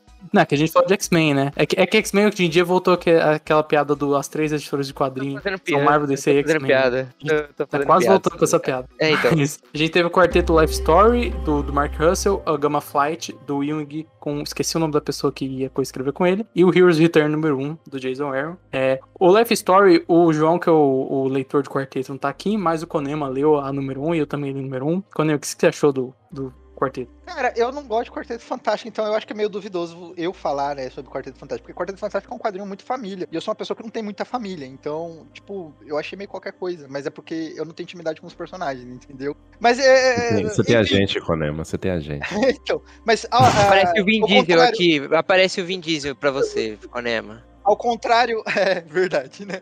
Ao contrário do, do, do Homem-Aranha Life Stories, eu, eu, eu achei a pegada inicial um pouco diferenciada aqui. O meu medo seria eles repetirem a mesma fórmula, sabe? E eu já achei que no quarteto Life Story 1 eles não repetiram a mesma fórmula. Eles, sim, né, estão recontando a história naquele modo linear através dos anos e tudo mais, mas, por exemplo, no Homem-Aranha eles não contaram origem. Aqui no Quarteto Fantástico eles contaram origem, entendeu? Eles focaram bastante também nos problemas do Coisa aqui, né? né, no, no- no- É que eu não sou um leitor de Quarteto Fantástico pra ver as referências, entendeu? Mas eu achei bacana o trabalho que fizeram bem forte no Coisa aqui no, no início do, desse Fantastic Four Life Story. É, eu gostei também. Eu sou, eu sou meio enviesado, porque eu gosto muito do Mark Russell, eu tava com certa expectativa. É, eu tenho que ler a número 2 ainda, mas pelo que eu vi a galera falando, ele tá ainda numa pegada de, de aproveitar que ele tá. Que Ele tem a oportunidade de fazer o quarteto envelhecer, etc, Pra fazer alguns questionamentos, né? Tipo, um- uma questão, a questão familiar, a própria questão que todo mundo sabe, tipo, ah, putz, o Reed Richard né, não trata a mulher dele direito, e ela vai lá beijar o namoro, sabe? É, e trabalhar um pouco isso vai de uma forma um pouco mais crítica. Eu quero ver muito o namoro comedor de casada levar embora a, a Sui do Richard. A 2, Ele a- não a merece, ele não merece a Sui velho. É. A vai ter 2 que é isso, né? É, bacana. Que a 2 é dos anos 70, né? Isso. E um rolê também do, do Reed ser meio obcecado demais com o Galactus, assim, de uma maneira que não é muito saudável, assim, que, dá pra ver um pouco do direcionamento que ele vai dar pro, pros DB. Você sabe uma coisa que eu, eu tô esperando muito no Quarteto Fantástico? Eu não sou leitor do Quarteto Fantástico também, não, não é um gibi que eu, que eu costumo acompanhar. Mas é, o que tá acontecendo com os X-Men, né, junto com o Hickman, eu espero muito que aconteça com o Quarteto Fantástico. Até porque a gente tem aí no futuro breve, de repente, um filme do, do, do quarteto, né? E a, e a fórmula, a fórmula e a forma como as coisas costumam funcionar, toda vez que tem um filme, né, pra, pra vir, a própria Marvel, no caso, ela vai lá, ela dá uma atenção mais especial para aqueles títulos e joga uma galera, né, um pouco mais é, conhecida para esses títulos para tentar trabalhar melhor os personagens. E assim, cara, eu estou aguardando ansi ansiosamente que isso daí aconteça com o Quarteto Fantástico. Nada contra, certo? O nosso glorioso Mas eu tenho Amigo. tudo contra. Ah, não, agora você me chamou. Peraí. Desculpa, Walter, vou te cortar, mas olha, chegou o momento de falar mal do slot. E Quarteto Fantástico, o Quarteto Fantástico tá no limbo ainda, tá lá, eh, criando multiverso pra mim ainda, porque ele não voltou. É isso. A capa do Alex Ross é mentira. Volta do jovem. Do Exad Ribic, pera aí. A capa do Exad Ribic é mentira, não é Alex Frost, não. Não sei por Isso que o Walter falou, eu acho que os X, o, o quarteto tá onde os X-Men estavam lá na época do, do Blue Gold, que é assim, tipo assim, É, voltou, concordo. mas ninguém liga. E aí a É. gente tem que voltar, alguém tem que voltar a ligar pra eles. Eu tô esperando ansiosamente, porque, cara, o último grande run pra mim do Quarteto Fantástico, de novo, eu não sou leitor do Quarteto, mas pelo menos que eu li foi do Hickman. É Certo, então. é isso, cara. E- Foi a Então única vez que eu li espero. Quarteto Fantástico e gostei. E tecnicamente, o Guerras Secretas é Quarteto Fantástico. Exatamente, exatamente. E eu espero ansiosamente o Hickman acabar esse negócio que ele tá fazendo no- nos X-Men, certo? Pra, de repente, quem sabe, né? Ele não volta, Quarteto Fantástico. Em off, o João também falou já, né? A gente tava falando, conversando e, tipo, mano, o Hickman tem que voltar pelo menos pra dar uma forcinha no, no quarteto, né, velho? Ah, podia. Tá precária as coisas, velho. Tá desesperado. Volta aí, Hickman. Tá de X-Men, cara. Já tem o Dugan. Confesso que se eu tivesse um pouco mais esperado pra descer, eu torceria pra ele vir pra descer. Mas Ah, as- queria já passou. também. Imagina, Queria, mas né? Jonathan não pode- Hickman, ó, meu sonho. Jonathan Hickman na DC, escrevendo Liga da Justiça. Mas, meu sonho, mais sonho de todos, Jonathan Hickman escrevendo Lanterna Verde. Caralho, velho. Meu Deus do céu, velho. Essa é a coisa mais épica já vista na DC Comics. Facilmente. Ia ser foda. Quase que isso aconteceu. Quase. É muita, é muita história. É muito, o universo da Lanterna Verde. Caralho, Mas ele é, cara, o, o Hickman ele já falou que títulos que ele quer escrever na DC: Titãs, o Liga. Eu não lembro. É, Legião dos Super-Heróis, mano. Legião dos Super-Heróis, meu Deus, cara. É, meu Deus, cara. Imagina a Legião dos Super-Heróis com o Hickman. Mano, Não, ia ser a vibe nos novos mutantes dele, ia ser hilário, ia Puta ser merda. maravilhoso. Ia ser muito bom. Puta merda. Ai, mano, vamos parar, vamos pro próximo, vai. Eu tô começando a ficar triste. O, o Kunama falou de Lanterna Verde, sabe que também é verde e que também é escrito pelo, pelo nosso. O Cara, que autoproclamado. Autoproclamado não. Sensacional esse, velho. Exatamente, ó. Também é verde, também é escrito, e é escrito pelo sucessor aí do Hickman, né? Pelo chamado filho do por- por Hickman. nós, o filho do Hickman. Gamma Flight número 1, um, né? Pelo Al Ewing e pela Crystal Fraser, lembrei. É, que é, é, ah, lá no Immortal Hulk tinha a tropa alfa, a tropa alfa para o Hulk, lá, acho que no segundo arco de B, sei lá. É, e aí eles criam a tropa Gama, que seria uma tropa especificamente para lidar com o Hulk. E aí eles meio que deixam de ser inimigos e tal. E esse é uma minissérie é, de spin-off com os personagens, né? O Homem Absorvente, a Titânia, o, o Dr. Sasquatch, que eu não vou explicar o que é o Dr. Sasquatch, mas você tem que ler pra entender o que que é um Dr. Sasquatch, que não é o Sasquatch. É a, a Magoan, que é um personagem muito interessante que o Jung criou e tal, e fazendo esse spin-off, assim, em paralelo com a reta final de, de Mortal Hulk e dando uma, um- uma substância um pouco maior, assim, pra essa reta final. Já, já que só tem uma revista, não vai ter um evento nem nada e tal. O Rick Jones também, que não vou explicar como tá o Rick Jones, porque é muito. Assim, você tem que ler pra saber como que tá o Rick Jones. Aí eu li, eu li o Tropa Gama e eu vi como é que tá o Rick Jones e eu fiquei meio assim, uou! Porque eu não li o. Hulk. Ah, tá. É que rolou bastante coisa com o Rick Jones. É, não, mas Bastante eu imaginei coisa. que é consequência. que tudo que acontece em Tropa Gama é consequência do que aconteceu no Hulk. Não, não, não, sim, sim, sim. É que, tipo, muito a- você o viu a situação. É que você viu a situação que tá. O menino, Jones, né? Mas ah, teve muito mais coisa que aconteceu pra ele ficar fudido daquele jeito. Nossa, mas, ô, ô, sério, velho, o Pigmeu senta do lado do cara e come do lado do cara. Eu não conseguiria. Eu, eu admirei o estômago. sério. É, Mas esse- esse título gibi, bom, cara. Título, tá ligado? Não, então, esse gibi tava sendo bem aguardado, mas foi uma coisa que voou baixo, assim, sabe? Porque, enfim, a Wing, cara, veio do Hulk. Hulk simplesmente é sensacional. E a expectativa era bem alta com relação à, à Gamma Flight, né? E a, o gibi veio, o gibi é bom, o gibi não é qualquer coisa, não. O gibi tem, é, é bacana, tem conteúdo, mas é um time, né, B, que a galera não Ih, bate não, tanto. não, não. Não, não. não bate tanto. Eu tô sendo muito gentil, eu tô sendo muito gentil. É B, é Y. É um time G, gente. Tá, tá na letra é. H. Não, mas é um time G. Sabe onde tava, sabe onde tava o Cara, Esquadrão Suicida antes do filme? Ou antes de. Isso. É, é eles, sabe? Guardiões da Galáxia antes do filme, Tropa Gama. É tipo isso. Caralho. Mano, não, não. Cara ouvinte, sabe que os personagens de Tropa Gama? É o Sasquatch verde, é o Rick Johnny loucão aí, que do... não quero dar spoiler sobre a situação do Rick Jones, porque eu notei que pode ser um spoiler. É o Pigmeu. Pigmeu. Cara, é, é o, é o, o, o- o maluco da bola, de, o vilão da bola de massa lá mesmo. O Homem O Absorvente. homem absorvente. E um olha esse nome, olha esse nome Pérola também em português, né, cara? Gente, é um spin-off da Tropa Alpha, que já é um grupo, sabe? Já é um grupo, né? de Qualidade, qualidade. Cara, são personagens ninguém, mas o título é bom, é muito bem escrito e, e é engraçado o título, assim. É, é da hora ver a interação desses personagens. É engraçado que o Tropa Alpha é tão, é tão C ou D que, tipo, ele tava dentro do- da revista da Capitã Marvel, nem título próprio tinha, tá ligado? Ah, sempre foi, né? X-Men também, quando o Burn foi fazer, todo mundo lia porque ele fazia X-Men. Pois é, e o que a gente tava falando do, do quarteto, né, é mais ou menos isso daí. Pegaram um escritor de peso, tá entendendo? Pra jogar no título, pra ver se embala, né, os personagens, pra ver se embala o time, né, do, da, da Tropa Gama. E o início foi bem, foi bem saudável, cara. Eu, eu, eu gostei porque né, acho que nada mais justo do que você dar pra ele, né, pro All-Wing, um título onde ele consegue interpretar as consequências da coisa, das coisas que ele fez. Exatamente. né? Então isso daí é bacana. E Hulk é bem isso, sabe? É um núcleo bem fechado que o Ewing tá tendo controle total do que ele tá fazendo.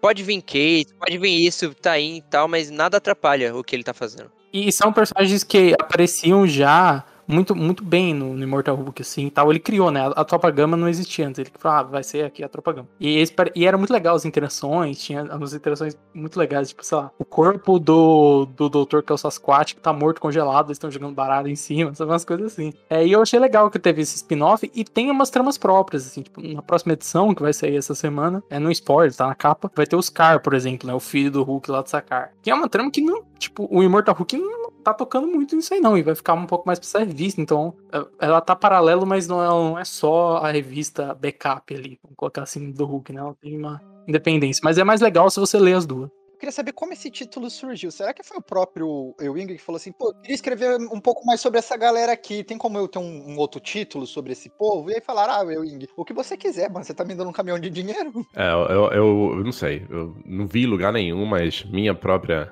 interpretação eu acho que foi, foi ideia dele, sabe? Tipo, porque tem muita cara dele e o título tá sendo vendido não somente como Tropa Gama, mas tá sendo, tá sendo vendido como do mesmo criador de Hulk, sabe? Tipo, Mortal Hulk. não criador, criador não, né? Mesmo, mesmo escritor de Mortal Hulk. E aí, Tropa Gama. Eu vejo a propaganda, né? Se você está carente porque o Hulk vai voltar a ser com soquinho, temos aqui Tropa Gama. Ninguém falou É, que vai voltar a ser tem, só soquinho. tem umas Ninguém falou que vai voltar a ser Tá soquinho. bom, Walter. Senta aí, Cláudio. Senta aí, Cláudio. Senta aí, Cláudio. Essa, não, cadê a fonte dessa notícia? É, Donny Não, não, Cates, que é anagrama. Não, não, não. Não, não. É Donny. Cates, que é anagrama pra soquinho. Cara, vamos fazer uma aposta ao vivo aqui? Vamos fazer uma aposta? Se eu ganhar, eu vou ganhar, eu vou ganhar todos os títulos do mês. Eu, eu vou ganhar todos os títulos do mês do Comic Signature do- de quando sair o título. Ah, tipo, da semana, da semana. Você me manda um de cada edição do título da semana. Não, todos os gibi do meio vai dar pra comprar uma casa com do- do- Se eu perder, quando você vir pra São Paulo, você escolhe o restaurante, eu pago o seu almoço e o jantar no, no restaurante. Ô, louco, meu! Mas a minha aposta é que. Ah, Qual que é a aposta? Você é reparou aposta? que ele falou São Paulo, né? Então, É, se ele é. não estiver em São É. Paulo, não vai rolar. Não, mas eu vou estar. Eu, você acha que o Walter vai vir pra. São Paulo? Eu não Ô, vou lá louco, louco, Ô, louco. louco! Ah, não, ô, louco. Walter. Nem, nem pra mim ele fez isso, velho. Ele se especial, aqui, cara. é mais fácil, é mais acessível, tá ligado? O Walter só veio de tempos em tempos. Mas a minha aposta é que no prime... nos primeiras 10 edições, o Hulk vai ganhar poderes inimagináveis e vai dar porrada numa galera. E aí depois vai começar um drama, qualquer coisa do tipo. Mas primeiro ele vai bufar o Hulk mais do que o, buf... que o Hulk já é bufado. Ah, Certeza é, absoluta. Eu, eu não vou conseguir discordar disso daí, não. O pior que eu não vou conseguir discordar. Não dá pra. Falar, dado que você falou aqui, tá entendendo? Chegar e falar assim, ah, ele não vai fazer isso daí, seria um risco muito grande pra mim. Mas, ó, eu, fiquei aposto. chocado. Porque foi muito específico, mas foi um específico muito certeiro. Exato.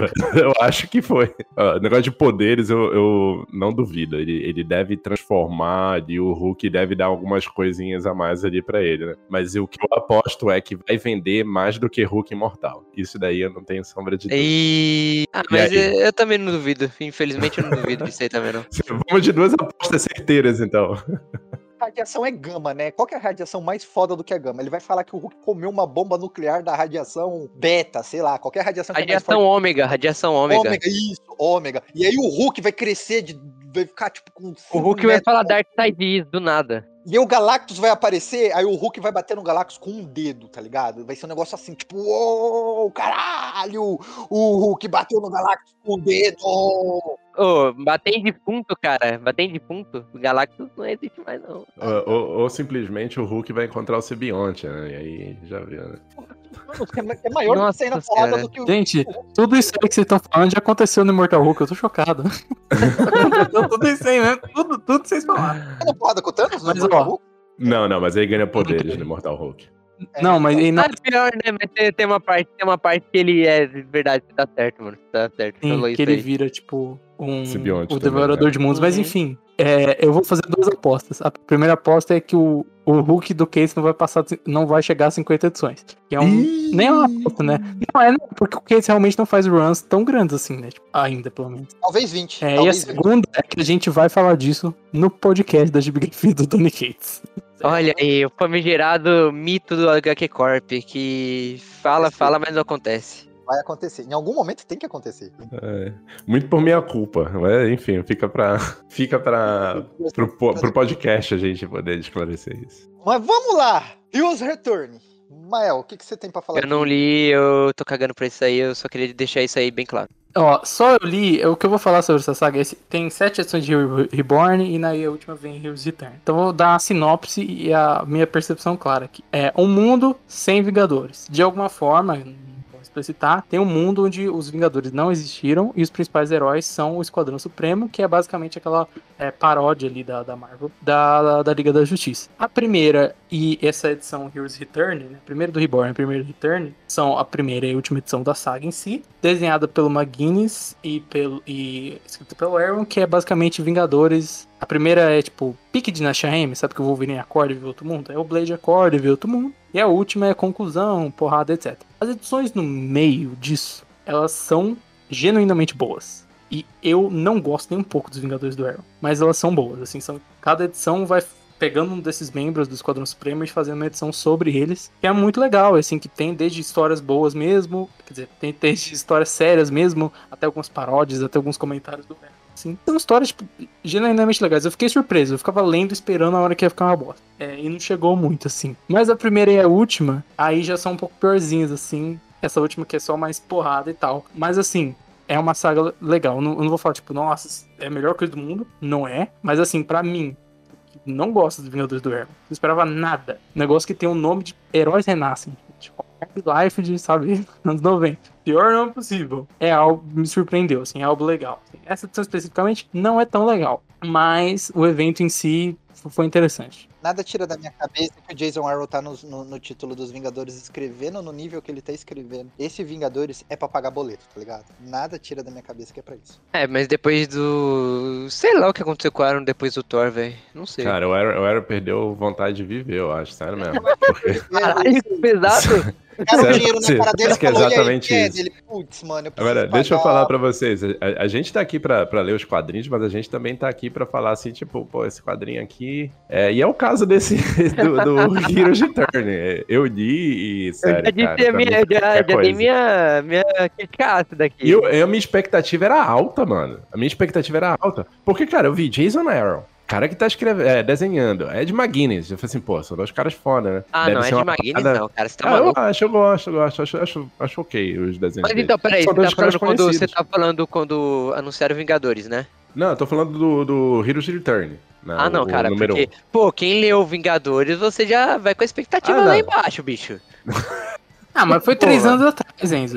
Sabe, tem gente que assim, cara, não eu muda de emprego, a gente não eu- sabe eu como tá a vida da pessoa. É. É não, um não, cara. quando, quando você. Não, não, assim, desculpa, é que eu sigo assim. Se eu li uma coisa, eu vi que tá, eu achei uma merda. Aí depois eu passa três anos e eu vejo que o pessoal, ninguém tá comentando que é minimamente bom, é porque ainda tá uma merda. Ah, desculpa aí.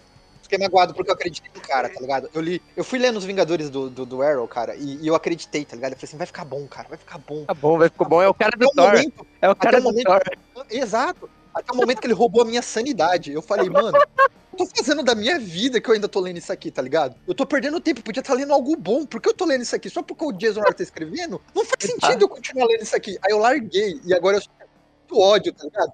Nem dá. Sabe o meme, sabe o meme do, do- Naruto que o, que o, que o, Tobi aponta pro peito e fala nem dói mais? É, essa é a minha sensação do Arrow, tá ligado? Nem dói mais. Porque você me magoou demais, cara. Você vai ter que fazer algo muito bom pra se reconciliar comigo. Mas eu, eu acho, eu acho, assim, quando saiu a notícia, né, eu falei assim, caramba, pô, são dois caras competentes, tá entendendo? São dois caras que têm história. De repente eles estavam trabalhando em alguma coisa que não, não era do tesão deles, saca? Uma parada que eles não estavam muito afim de fazer. E eu achei, e quando eu comecei a ler essa, essa saga, eu falei assim, porra, beleza, é um pouquinho mais do, do mesmo. Não é, não foi a melhor coisa que saiu na semana, sem sombra de dúvidas, mas tá aí, né? Tá aí para as pessoas que curtem. Se você, se você tá ainda esperando que o Jason Aaron vai melhorar e você quer uma prévia adianto, tipo, porque a Panini tá um pouquinho atrás, né? Então aí, ó, como que o CS, cara, pega aí, é, se decepcione com o Konami e o Walter junto. Não, mas ó, eu só quero deixar uma coisa. O fato dos Vingadores do, do Aaron tá ruim, e, porque tem uma polemiquezinha sobre a Hulk do, do, do Aaron, né? E o pessoal vem falar que é lacração, e aí quer, Ah, não, sabe, isso aí, isso aí tá eu ruim, tô. tá Não, tá não, esse não é o problema. Esse não é o problema. Não, eu, eu só queria dizer isso, tá?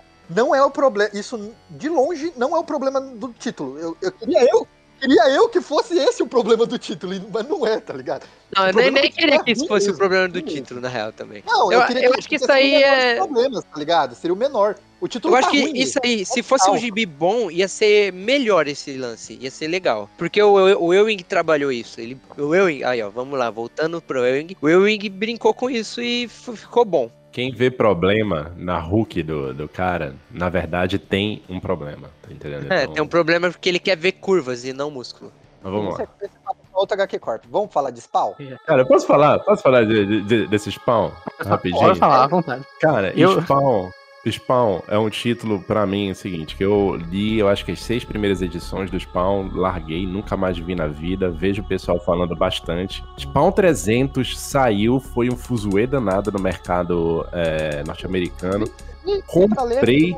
Comprei Spawn 300 e a história surpreendentemente era interessante. Os desenhos eram sensacionais, eu nem lembro quem desenhou Spawn 300, mas os desenhos eram muito, eram muito bons. E mas aí eu também eu não, não peguei. Eu não falei assim, ah, vou continuar, vou ver pra onde vai não. Spawn Universe ele veio, na verdade, é o primeiro. Eles, o, o Todd McFarlane fala que é o primeiro, é o segundo título do Spawn que vem com uma numeração número 1. Né, o que isso daí é gatilho para muito colecionador. Mas esse negócio vendeu quase 300 mil cópias. O- Certo. Então Bastante pro tempo de hoje, hein?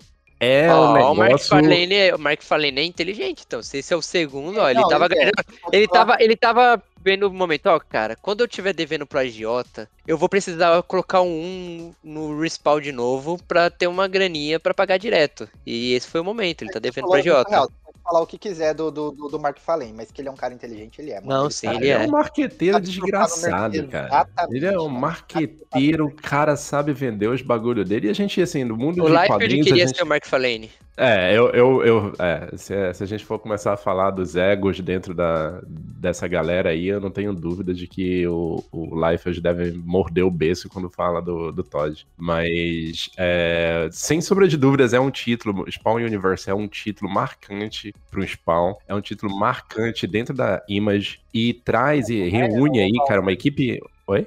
Que vai marcar uma era? Tipo assim, o- o- os caras vão agora investir no universo do Spawn pra tentar virar franquia e poder Mas é isso, é, é 100% isso. É, o, Ah, o Todd McFarlane, o Todd McFar- McFarlane falou que... Eu acho os- bacana. No, no final todo mundo ganha. Ele ganha dinheiro, o fã ganha uma boa história, todo mundo ganha. Eu- Eu espero que E sim. entra uma É, galera, né? É, entra uma galera. Eu acho que o negócio é esse. Ah, pro pessoal que é fã do Spawn e que fala assim, cara, queria ver os- o filme do Spawn. Tem muita gente que que curte o filme antigo do Spawn. Eu curto, eu cresci vendo esse filme. Pois é, aquele filme antigo do que assim. Talvez não tenha Galhofa envelhecido total, tão. galhofa. É galhofa total, mas, tipo, é um galhofa que você assiste. Você assistiu na época, você fala galhofa. Você assiste hoje, você fala galhofa. Então ele não envelheceu mal aí, simplesmente se manteve exatamente onde ele tava. Mas. Honesta, na minha opinião. Ele fala assim: eu sou ruim. Eu tenho um orçamento bosta, eu sou ruim. Se você gostar, é sua conta em risco. E eu gostei, tá ligado? Então, pra mim, foi honesto.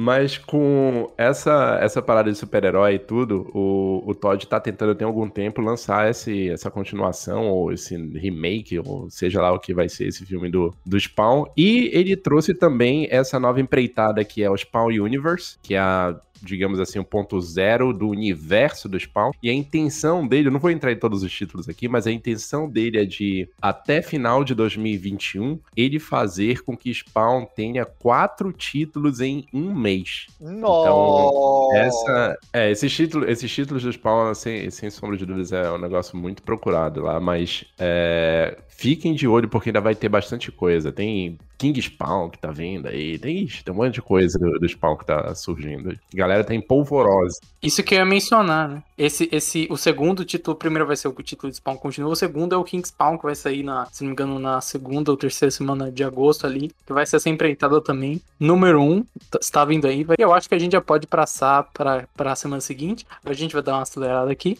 É, a gente teve X-Men número 1, do Dugan com o Pepe Lauras. Essa já dá pra... Ah, não, essa já dá pra falar porque a gente não chegou a falar dela, né? Mas assim, você que sentiu uma certa falta dos X-Men voltarem a ser super mais super-heróis, você vai gostar dessa revista. Essa revista é é um pouco pra você, assim, sem desviar da fase atual. Você não sente que, nossa, virou uma curva e outro gibi. Não. Tá lá, tá encaixado, faz sentido. E é um gibi mais super-heróico. E é é uma ideia legal. O Winslow também, não sei que vai falar alguma coisa. X-Men 1 é Dugan, né? Então comprem. Mentira. Mas enfim, mano, o X-Men 1 foi, foi muito bom, velho. É o Dugan mostrando que ele tá pronto pra escrever, né? O título dos X-Men. Tem, tem uma coisa que me deixa meio receoso, mas. É, eu acho que quem tava gostando da vibe do título do Hickman vai estranhar de início. Mas é, é um título muito bom. Ele, ele, já, ele mostra a proposta e o que vai ser o título. E tem os plots próprios dele, né? A gente já Sim, falou, mas sim. ele não tá pegando, ah, o plot, Tem sabe, um do plot muito bom que eu tava. Tem um plot que eu tava. Eu sempre pensei e agora ele tá começando a desenvolver, né? Sim, Que eu não vou falar aqui. Você que gosta dos X-Men do Joss Whedon, que voltou a ser super-herói, ah, você vai gostar, sabe? Se você não gosta, não significa que você não vai gostar, mas se você gosta, sabe? Eu acho que É, porque Ele falou isso, viam isso uma falta de pra mim. mais super-heróicos. Isso Não, não, Enzo. foi pra mim, porque eu não gosto Você, não, vo- é que você. Não, mas assim, uma coisa não leva a outra. Eu tô falando assim, a vibe da coisa. E muita gente falava, tipo, pô, hoje em dia os X-Men, eles são menos uma equipe de super-heróis, mais um rolê próprio. Eles muitas vezes estão salvando o mundo, mas estão salvando o mundo primeiro da ilha deles e depois do resto do mundo e tal. E é legal, assim, um pouco de uma. É um contexto volta. porque é meio que uma conexão diplomática também é, entre eles e a humanidade, sabe? Pra ficar mais junto. Tem um contexto bacana do que do porquê eles estão fazendo isso. E também vai de encontro um pouquinho com a ideia lá do Whedon, né? Que o Scott queria voltar a ser mais heróico pra os X-Men ficarem mais bem vistos. É, o Scott tá liderando de novo também. Sim, exato. E ressaltar a arte do Lawrence, né? Porque esse cara é um monstro, não tem como. O cara é, é incrível. Mas é, é isso, né? É isso. Curioso aí pro resto, parece que vai ter umas tramas um pouco espaciais aí também, né? Uma galera do espaço vindo é, tretar com os X-Men e tal. E a gente já falou um pouco de X-Men, né? Teve também o Stream Carnage Alpha, um evento todo aí do Carnificina, feito de vários one-shots. O Felipe Kennedy Johnson que faz os principais, outros escritores fazem outros. O principal ponto, acho que é a volta do, do, do Flash Thompson como personagem da, né, do, do núcleo do Venom. Mas eu acho que não tem também tanta, tanta coisa pra falar, especialmente ainda. Ele tinha saído? Do- do- A questão é deixa sair. deixa Saiu. É, Oh, desculpa, confundi Flash Thompson com, com Ed Brock. né, tinha saída. E, e sim, ele Pô, voltou. isso me deixa muito feliz. Muito feliz. Eu Ai, adoro. cara, eu não sei, cara. Eu gosto dele, mas caraca, velho. Sério mesmo que vai voltar? Tipo. Ah, Pô, a, parte do plot do, do, do Venom, do, do Cates, era ele não, não estar, né? Então, enfim. Não, dá assim, É Kennedy, é o Kennedy. Tava o morto, Kennedy né? tá matando no peito né? ainda, velho. Ele Kennedysão, tava, grande. só, só me corrige, ele tava morto, certo? Tava, tava, tava. Tava, tava morto. E ressuscitaram ele, o simbionte ressuscitou ele. Aí eu não sei, isso. aí eu não sei. Eu não li o Venom. Eu tenho sanidade É isso, é isso. É, é que É assim, o, o Venom do Cates, ele acabou dando vários caminhos, assim, então, né? Tipo, ah, você pode usar. O O Venom, não, não, não, não, peraí, desculpa, Bruno. O Venom do Kate reformulou o universo do Venom na Marvel. Sim, sim, mas eu digo especificamente, tipo, o final, o que vão fazer depois, assim. Não é um negócio, tipo, ah, não, ele deixou esse gancho. Ele deixou, colocar três caminhos específicos que dá pra fazer, assim. E esse, essa saga meio que pega um que é, beleza, a gente tem Flash Thompson. Eles vão fazer uma história Flash Thompson. O Ewing e o Hanvi é, e o Brian Hitch vão fazer outra coisa que pode ou não ter relação a isso, assim, porque o, o Case deixou ganchos e eles vão pegar algum deles. Vai ter um spin-offzinho, né? Um, um- uma preparação de terreno escrita pelo Kennedy, né? Grande Kennedy, no Superman também. É bacana. Então a gente vai pro próximo, que é o Liga da Justiça Infinity. E esse aqui é nostalgia pura, boa, boazinha, boazinha. Hum. É o gibi de versão, né? Eu acho. Eu, eu, eu- cara, você falou a palavra porque eu lendo esse título, eu me diverti horrores, horrores. Tem uma pegada mais cômica, assim, sabe? Mais engraçada, mais descontraída a proposta desse quadrinho. Porque, é, para você, meu caro ouvinte, se contextualizar, é, primeiramente, Bruno Mael, quem escreve, quem, quem desenha? Ele é, ele é escrito pelo, pelo Demetes, Dematteis, o James Tucker, o ex-produtor do desenho da Liga da Justiça, a capa do Manapu é desenhado pelo Ethan Divers, e que é basicamente um gibi, entre aspas, sequência do desenho da Liga da Justiça, né? Se passa naquele, naquele mesmo universo. Vão ser sete Lembra edições. quando, lembra quando o Darkseid e o Lex Luthor sumiram? Ah, agora você tem a resposta do que aconteceu. A primeira edição é o Gancho do Amazo, que é um dos melhores episódios da... da Nossa, a Masa é o melhor personagem que saiu daquele ADC. É um crime ADC continuar com aquela merda que é o Amazo dos quadrinhos. Exatamente, tipo assim, o A- começa com o Amazon lá e com o Amazon, né? O, ele, o Gibi, ele meio que naquele rolê dele espacial, né? Eu sou maior do que um deus agora, etc, tal, tal, tal. E o gancho final dessa primeira edição é, ta- é, é uma consequência desse rolê que o Amazon tá vivendo. e Caralho, mano. é Hickman, Hickman. Hickman, se você ouve esse podcast, a gente te ame, por favor. Se você for na DC, usa o Amazo. E- Com certeza. Mas assim, é um gibi, é- foi um gibi, pelo menos a primeira edição, foi, foi divertido. Tem um aniversário do Flash que acaba em guerra com o Apocalipse, que foi bem bacana, e etc, tá ligado? E, e- eu, eu queria falar do final, mas não posso falar do final, que seria muito spoiler falar do final, e o final é muito bom desse gibi, tá ligado? E a edição 1, vale cada, cada dinheirinho, assim, porque é, dá um quentinho no coração se você cresceu assistindo a Liga da Justiça, tá ligado? Mas o SBT devia patrocinar também, porque olha o marketing aí, pô. Liga da Justiça passava no SBT. Mas aí Ô, próximo. Walter, é verdade que se a pessoa for no Comics and Signatures e comprar o Liga da Justiça Infinity e o Super Shock, você manda uma marmita junto, um almoço pra você. é fake news isso ou recebi no WhatsApp? É verdade? Ah, não tô sabendo não, mas é uma bala Juquinha vai. Poxa, cadê o SBT pra fazer essa parceria? Mas. é, ah, ainda, no campo, de uma marmita pra mim, por favor. ainda no campo de DC também teve o DCO Represents The Conjuring, né? O, o- o chamado, não, meu Deus, Invocação do Mal, né? A DC tá lançando uns gibis que se ligam com os filmes. É, e aí no Black Label a gente teve o The Nice House on the Lake, a segunda edição. E a primeira edição, o Walter pode falar mais, né? Foi tipo um, um hit aí. É um gibi do James Tinion com o Álvaro Martins Bueno, ele mesmo.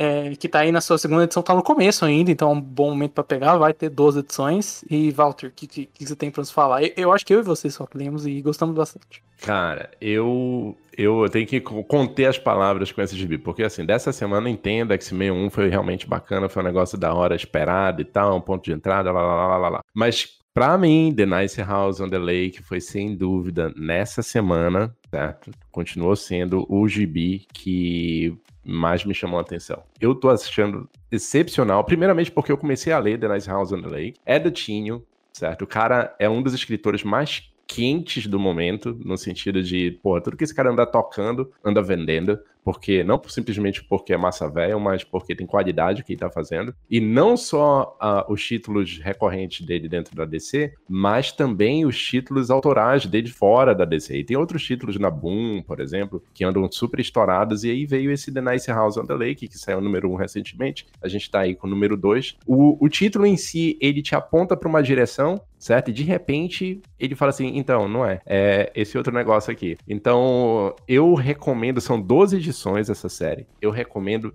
demais. Mas demais acompanhar essa série do Tinho, porque eu acho que vai ser uma historinha sensacional. Dentro do mercado aqui tá fazendo muito barulho, você não encontra mais a edição número 1 em lugar nenhum. Ela tá indo para terceira impressão nesse momento, certo? Então é algo estourado no, no mercado. A edição número 1, a primeira printagem dela, né? O primeiro print, não é print, a primeira impressão dela saiu dos meros uh, 5 dólares, que era o preço de capa aqui, para quase 30 dólares, certo? E aí a gente está falando de mercado especulativo de, de gibis. Mas é só para dar noção para vocês da, de quanto as pessoas estão procurando por essa história aqui na América do Norte. Fiquem ligados, porque eu acho que isso daí vai virar uma história bem bacana da, mais pra frente. É, é eu, eu também gostei bastante, assim, a, a sinopse pra galera. É difícil falar, né?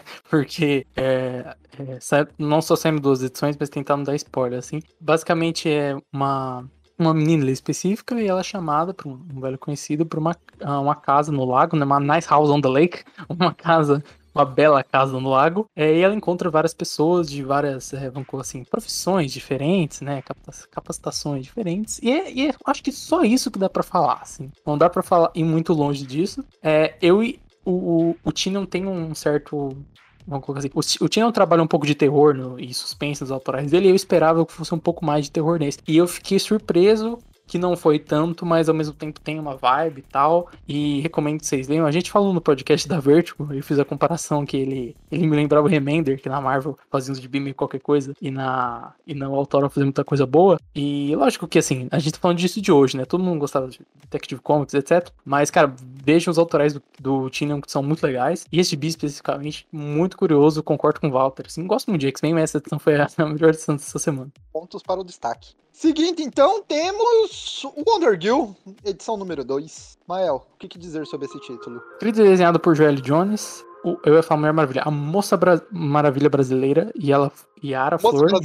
E, e na, na, sua segunda edição aí, né? Muito bonito a arte da Joelle Jones. Tô curioso para ver é, onde vai, né? O, o, Future State era meio, vamos colocar assim, solto, né? A gente não tinha muito uma origem, era só uma história dela ali. Agora a gente tá vendo um pouco mais de origem, um pouco mais da trajetória dela. E é isso, assim. Eu gosto dos gibis da Joelle Jones e geralmente são gibis não só muito bonitos, mas são divertidos, assim. E muitas vezes autores que não são escritores per se, né, que são é escritor de livro que vira de bi, é desenhista que vira escritor. Muitas vezes eles fazem umas coisas que tem, ou são muito pesados, tem uma narrativa que é meio truncada e tal, é, ou que é puramente arte. E esse gibi eu acho que é assim, não, sabe? Eu gosto do texto dela, é um gibi bem divertido, bem legal de se ler, assim. E foi um. É, é meio na turma do Justice League Infinity, assim, né? O gibi divertidão da semana eu acho que foi esse, assim. E a arte muito bonita, a gente não pode deixar de falar da arte. Não, não, tem, não tem como deixar de falar realmente da arte. A arte da, da Jones é espetacular, cara. Eu acho muito bonito. Só, só para falar, esse gibi, ele teve várias polêmicas, né? Quando ele começou a ser lançado, porque se trata da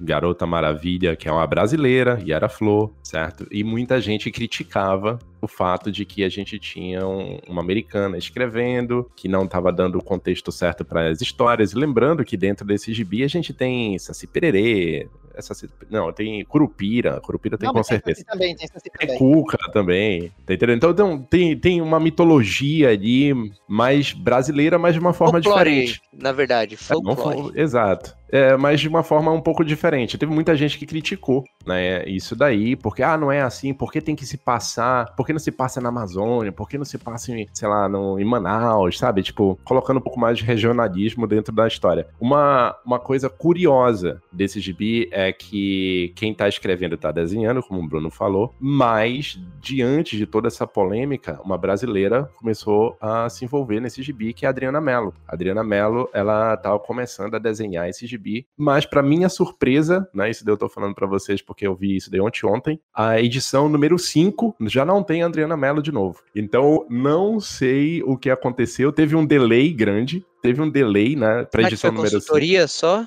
Foi uma consultoria? Não, não sei dizer, mas enfim, eu só tô jogando aqui. Porque, porque assim, teve quando lançou, quando lançou lá o, no Future States, é, teve muita coisa. Joelle Jones foi bem receptiva, né, às críticas. Teve gente que mandou na DM dela explicando o contexto, as coisas assim. Então, talvez a Adriana Mello entrou como artista porque a Joelle Jones talvez mudou algumas coisas e depois a Joelle Jones voltou para desenhar e escrever. Talvez, talvez seja isso. É, eu, eu realmente não, não, não sei dizer exatamente o que Pode foi, mas animador. que, é, mas que foi curioso e que é um fato interessante. Eu acho isso super interessante. Gostaria muito de ver a Adriana Mello, que ela é extremamente competente, ela é foda pra caramba nesse título, mas né, vamos ter que esperar de repente as próximas edições 6, 7 e assim por diante pra ver. Mas é um título super divertido, cara. É uma personagem, assim, bem bacana. Inclusive tá lá na, no Infinite Frontier, o pessoal cita bastante ela. E, enfim, é aguardar pra ver o que, que vai acontecer com a Yara Flor, que é a Amazona brasileira. É assim que eles. A Yara Flor, ela parece ser muito carismática, tá ligado? Demais, Assim, demais. A personagem ela é escrita pra ser carismática, sabe? E isso é um ponto muito positivo, assim, que eu acho que, no geral, as pessoas vão gostar, né? Independente se é brasileira, americana ou quem for. É, esses problemas de regionalismo e tudo mais, etc e tal, eu acho que todo mundo, quando é representado na indústria americana, tem esses problemas, independente do seu país etc. E a visão do americano sobre a gente, né? Então não tem muito o que dizer sobre isso também, não. A visão do americano sobre muita coisa. Dragon É, Ball né? Evolution.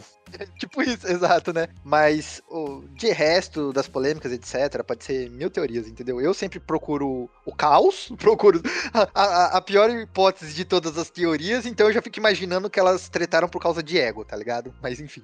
Pode, pode. Olha, tipo, assim, falando um pouco, eu já tinha falado, eu acho que nosso programa do Future States, mas eu, eu não achei ofensivo.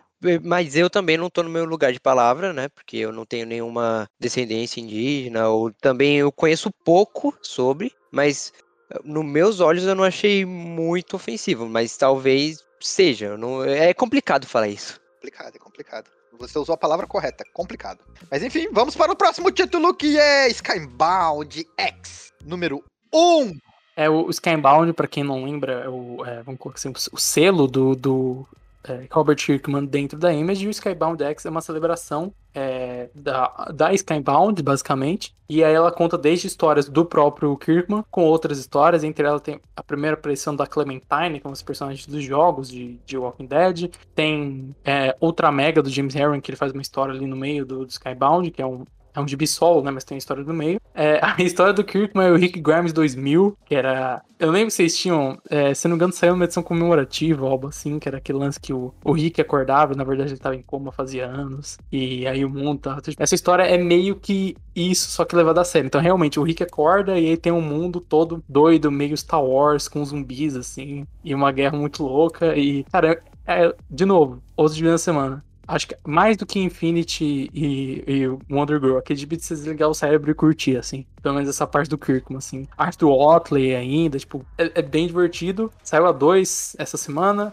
Saiu a 2 semana passada, 3S. Então tá saindo aí é, bem rápido e é um, é um gibi bem divertido. E tem essas outras histórias, meio backup ali, é, que tem coisas interessantes no meio. Tá? Só, só, só complementar, a gente tem. é, vão ser, se eu não me engano. Me ajuda, Bruno. Quatro edições, eu acho. Procurar aqui. Não, não sei o número de edições. Mas vão, vão ter várias edições dessa, desses títulos de comemoração. Tem uma edição que me chama muita atenção, que é o título que o André Bressan tá participando junto com o roteirista que vai me falhar, o Joshua Wilson. Eu acho que é esse o cara que faz uh, Birthright. Birthright. É, ele também faz o Infinite Frontier, mas o, o título deles dentro da, da Scanbound é o Birthright, que tem como desenhista André Bressan, que é brasileiro e que destrói tudo. Manda bem pra caramba. Vai ter dentro dessas edições aí. São vários títulos bacanas, cara. Dá, vale a pena pra quem curte Image, quem curte Skybound, de conferir isso daí. Sensacional. E pra finalizar essa semana com o Ordinary Gods, número 1. Um, os deuses ordinários? Seria essa a tradução literária? Vamos lá. Esse daí, outro título que competiu, do meu ponto de vista, tete a tete, né? De cabeça a cabeça com o The Nice House on the Lake. Pau o... É pau a pau, muito obrigado. A tradução é simultânea, né? Aí, Ordinary Gods é também desenhado por um brasileiro, Felipe Watanabe. Inclusive, a gente tem uma entrevista com o Felipe Watanabe lá no, no site do, da Comics and Signatures. Super bacana, cara, super gente boa, super talentoso. E confiram, porque é uma edição muito legal, no sentido de ele. A história em si, uh, basicamente, é exatamente o que o nome está querendo dizer pra gente. São deuses, uh, diria tradução livre aqui, são os deuses comuns, ou os deuses estão entre a gente, sabe? Tipo, é, o que aconteceria se eles já estivessem entre a gente? Lembra um pouco se É você. American Gods, né? Exato. Lembra um pouco o American God, sabe, nesse sentido, mas é, ele vai passar um pouco também para a questão do de mitologia. O próprio Felipe Watanabe ele fala que esse título mais para frente ele se desenvolve, de repente ele vai virar uma mistura de, de sci-fi, sci-fi com cyberpunk que talvez lembre um pouco Duna. Para quem não conhece Duna, Conheço. cara, é corra atrás, que é sensacional. Duna, meu caro ouvinte, é tipo é, o Senhor dos Anéis ou Star Wars da- de duas décadas pra trás, são mais, três décadas pra trás, assim, é tipo, era o livro sci-fi mais hypado no mundo De nerd. todos os tempos, é. E a intenção deles, né, é fazer exatamente ah, isso daí com Ordinary Gods. É do Kyan, eu tava tentando lembrar o nome dele, é o Kyan Riggs, é o cara que tá escrevendo, que é um escritor super conhecido, que tá com vários títulos também na, na Image, além do Ordinary Gods. Eu só gosto, bas- gosto bastante dele. Tá com o Radiant, Radiant Black também, né? Origin Black, Ele fez exatamente. Com outro brasileiro, o- cara, com Marcelo Costa. Sim, Outro exatamente. Dá pra caramba. o, grande, o grande amigo de brasileiros, Caio Higgs. Não é? Ele fez Eu- também eu- o, O Brother, o Brother Tupiniquim. o, o Power Rangers, né? Ele fez, acho que um run grande nos Power Rangers da, da revista da Boom ali, antes do último reboot. E é bem isso que o Walter falou, assim, é uma revista bem legal. Ela, ela meio que já começa direto na proposta, então fico feliz de ouvir que ela vai é, virar uma parada bem louca, assim, né? É, basicamente, tem esses deuses, não são deuses específicos de nenhuma mitologia, né? São uma criação própria e tal. E de alguma forma eles meio que reencarnam aqui, o Gibi vai explicar, não vou dar spoilers. E eles vão é, tendo várias vidas, morrendo e reencarnando, etc. Não quero dar muito spoiler, assim, mas é uma revista interessante. Ela, ela me, eu gosto muito desse tipo de temática, assim, né? De mexer com mitologias e múltiplos, assim, né? O- No cast da Vertigo eu falei, comparei de Sandman com Wicked Divine, eu gosto um pouco disso. E tô bastante curioso com, com esse gibi, assim, gosto muito do Kyle Higgs. O Felipe Watanabe também tá desenhando muito. É, então é um, é um bem legal pra, pra ficar de olho.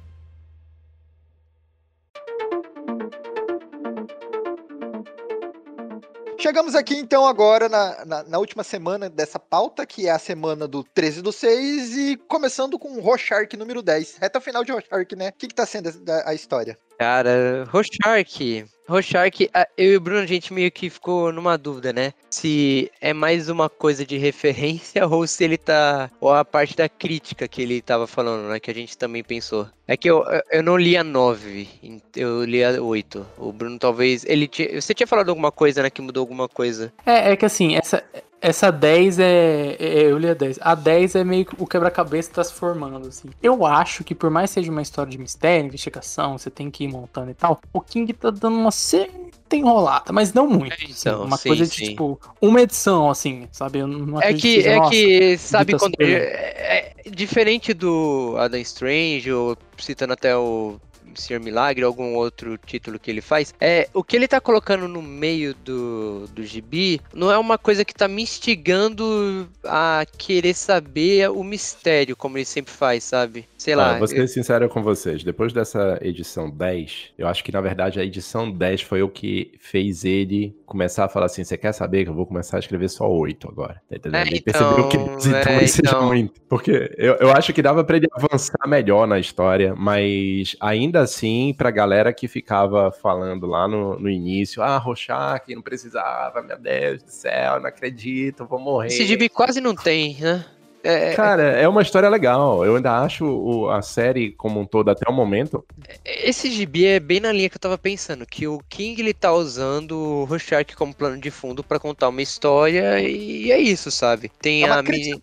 política. É, é, tem uma Rorschach crítica, é tem crítica política, mas te- sei lá, ele quis colocar uma parada de quadrinista que aí parece que é isso que tá sendo a enrolação, pra mim, né? Eu não sei pra vocês. Que tipo, ah, referência a Frank Miller, ah, referência é a tal escritor. Referência, eu acho que Ah, é isso. eufemismo.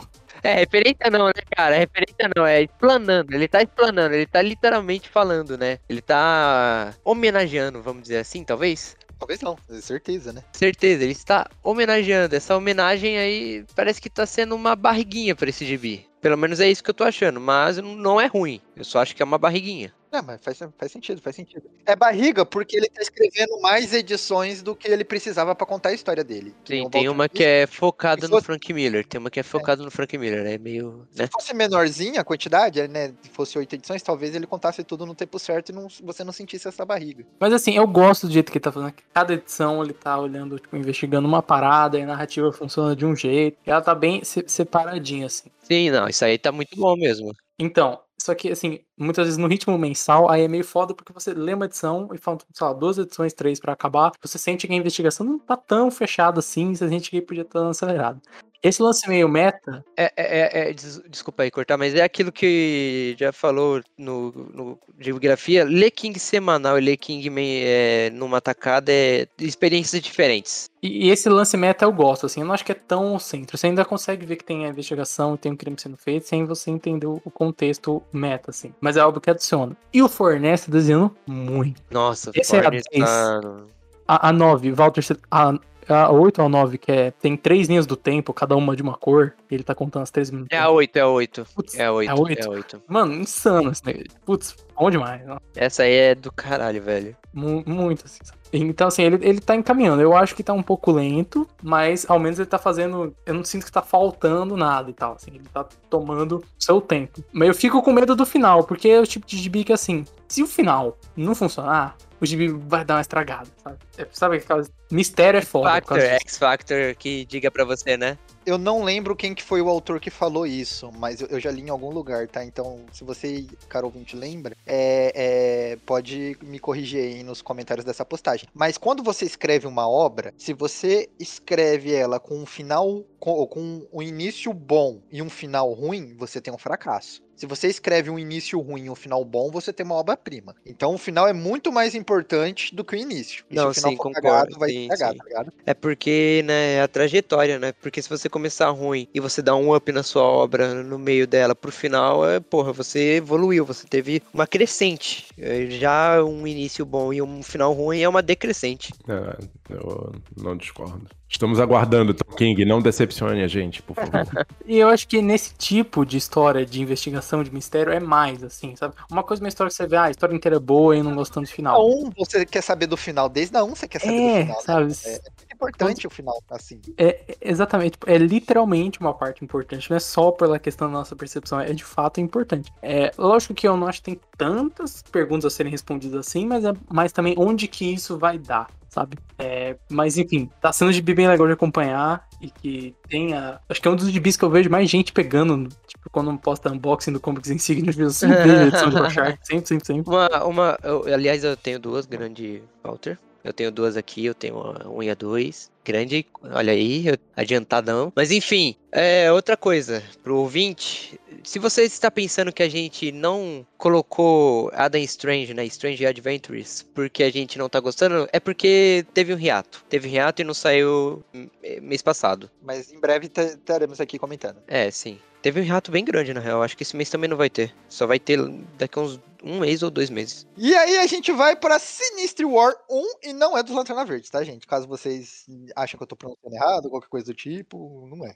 Do que, que se trata esse título, Bruno Mael? É, o Sinister War é essa minissérie que vai correr paralelo com esse com o arco de Espetacular Homem-Aranha, da Guerra Sinistra, da Guerra dos Sextetos Sinistros, né? É escrito pelo Nick Spencer, desenhado pelo Mark Bagley. E ela é, assim, a gente já tá chegando um pouco no fim do, do Aranha do Spencer. E é basicamente, um, vamos colocar assim, uma guerra entre um sexteto se- sinistro mais novo e um sexteto, um sexteto sinistro mais velho. Simplificando um pouco, Trava a língua do caramba. é, é foda.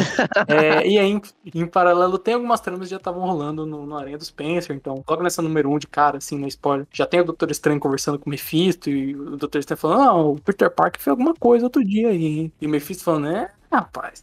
Sabe, parece que o Nick Spencer vai resolver e tal. E vai ser o último grande arco dele. Não o último arco, mas o grande arco. Essa minissérie do Sinter War e a revista. E assim, eu acho que os últimos arcos estavam um pouco barriga. Eu gostei da, da Conspiracy, né? A Camaleão do. A Camaleão do Camaleão. Conspiração do Camaleão. É é só trava-língua o nome de arco do Homem-Aranha. Mas eu acho que depois daquele arco todo do, do Last Remains com o, o Kindred, eu achei que a revista tava numa certa barriga e eu li essa Sinister War, eu falei, ok, parece que saímos da zona da barriga que durou, sei lá, umas 10, 20 edições, assim, de uns arcos meio qualquer coisa. É, e agora a gente tá chegando realmente no final. E é só isso que eu posso falar. Assim, eu gostei, mas não gostei tanto. Interessante. Acho que quem não tá lendo também não vai pegar tanto o que tá rolando, porque tem toda uma construção que vem em todo o run. A então, de você é. ver o que tava acontecendo antes. Pra, pra experiência ser completa, pra, pra ser boa mesmo. É, É só, só adicionar. Aí eu, eu, eu concordo. Esse daí, o, o Sinistro War tá. Assim, se é fã de Homem-Aranha, se você realmente gosta do, do bagulho, vai lá dar uma olhada, ver o que que tá acontecendo. Mas assim, o run do, do, do Nick Spencer dentro do Homem-Aranha, ele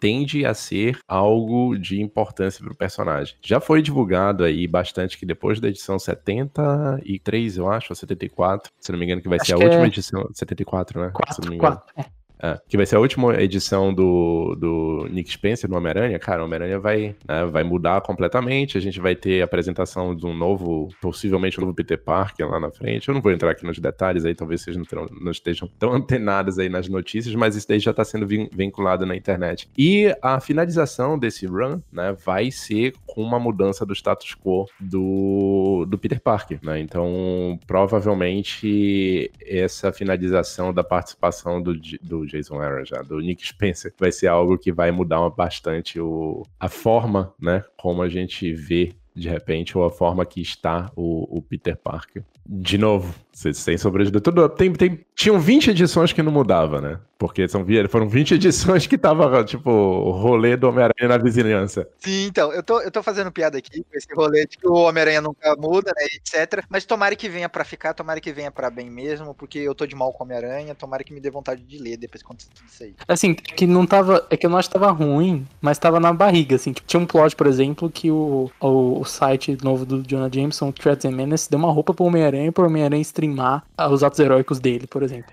E foi mó lembro- fuzuê essa merda, velho. Sim, não, mundo ficou puto porque é uma roupa nova do Homem-Aranha que durou, sabe, É, seis edições, assim. exatamente. E, tipo, tava legal, mas tava um lance, tipo, o arco principal da revista não tava rolando. O que eu entendo, por quê? O Spencer tá escrevendo muita edição dessa porra. Tipo, Esse Sinister War tá correndo paralelo com Amazing, e ele já tá tendo, precisando de ajuda. Antes tinha o Rosenberg, agora tá sendo o Ed Brisson. E a gente sempre fala, run semanal é foda, sabe? A gente sempre tem uma vírgula pra falar do run, run semanal, quinzenal. Sempre tem uma vírgula. A gente sempre fala, o Batman do Tom King... Não, mas, gente, é, é quinzenal, a gente tem que lembrar. Porque às vezes é meio foda mesmo, né? O Batman do King a gente sabia cantar na barriga, no arco da Era Venenosa. Você falou, ok, ele tinha cuidado dos filhos dele nessa semana, sabe?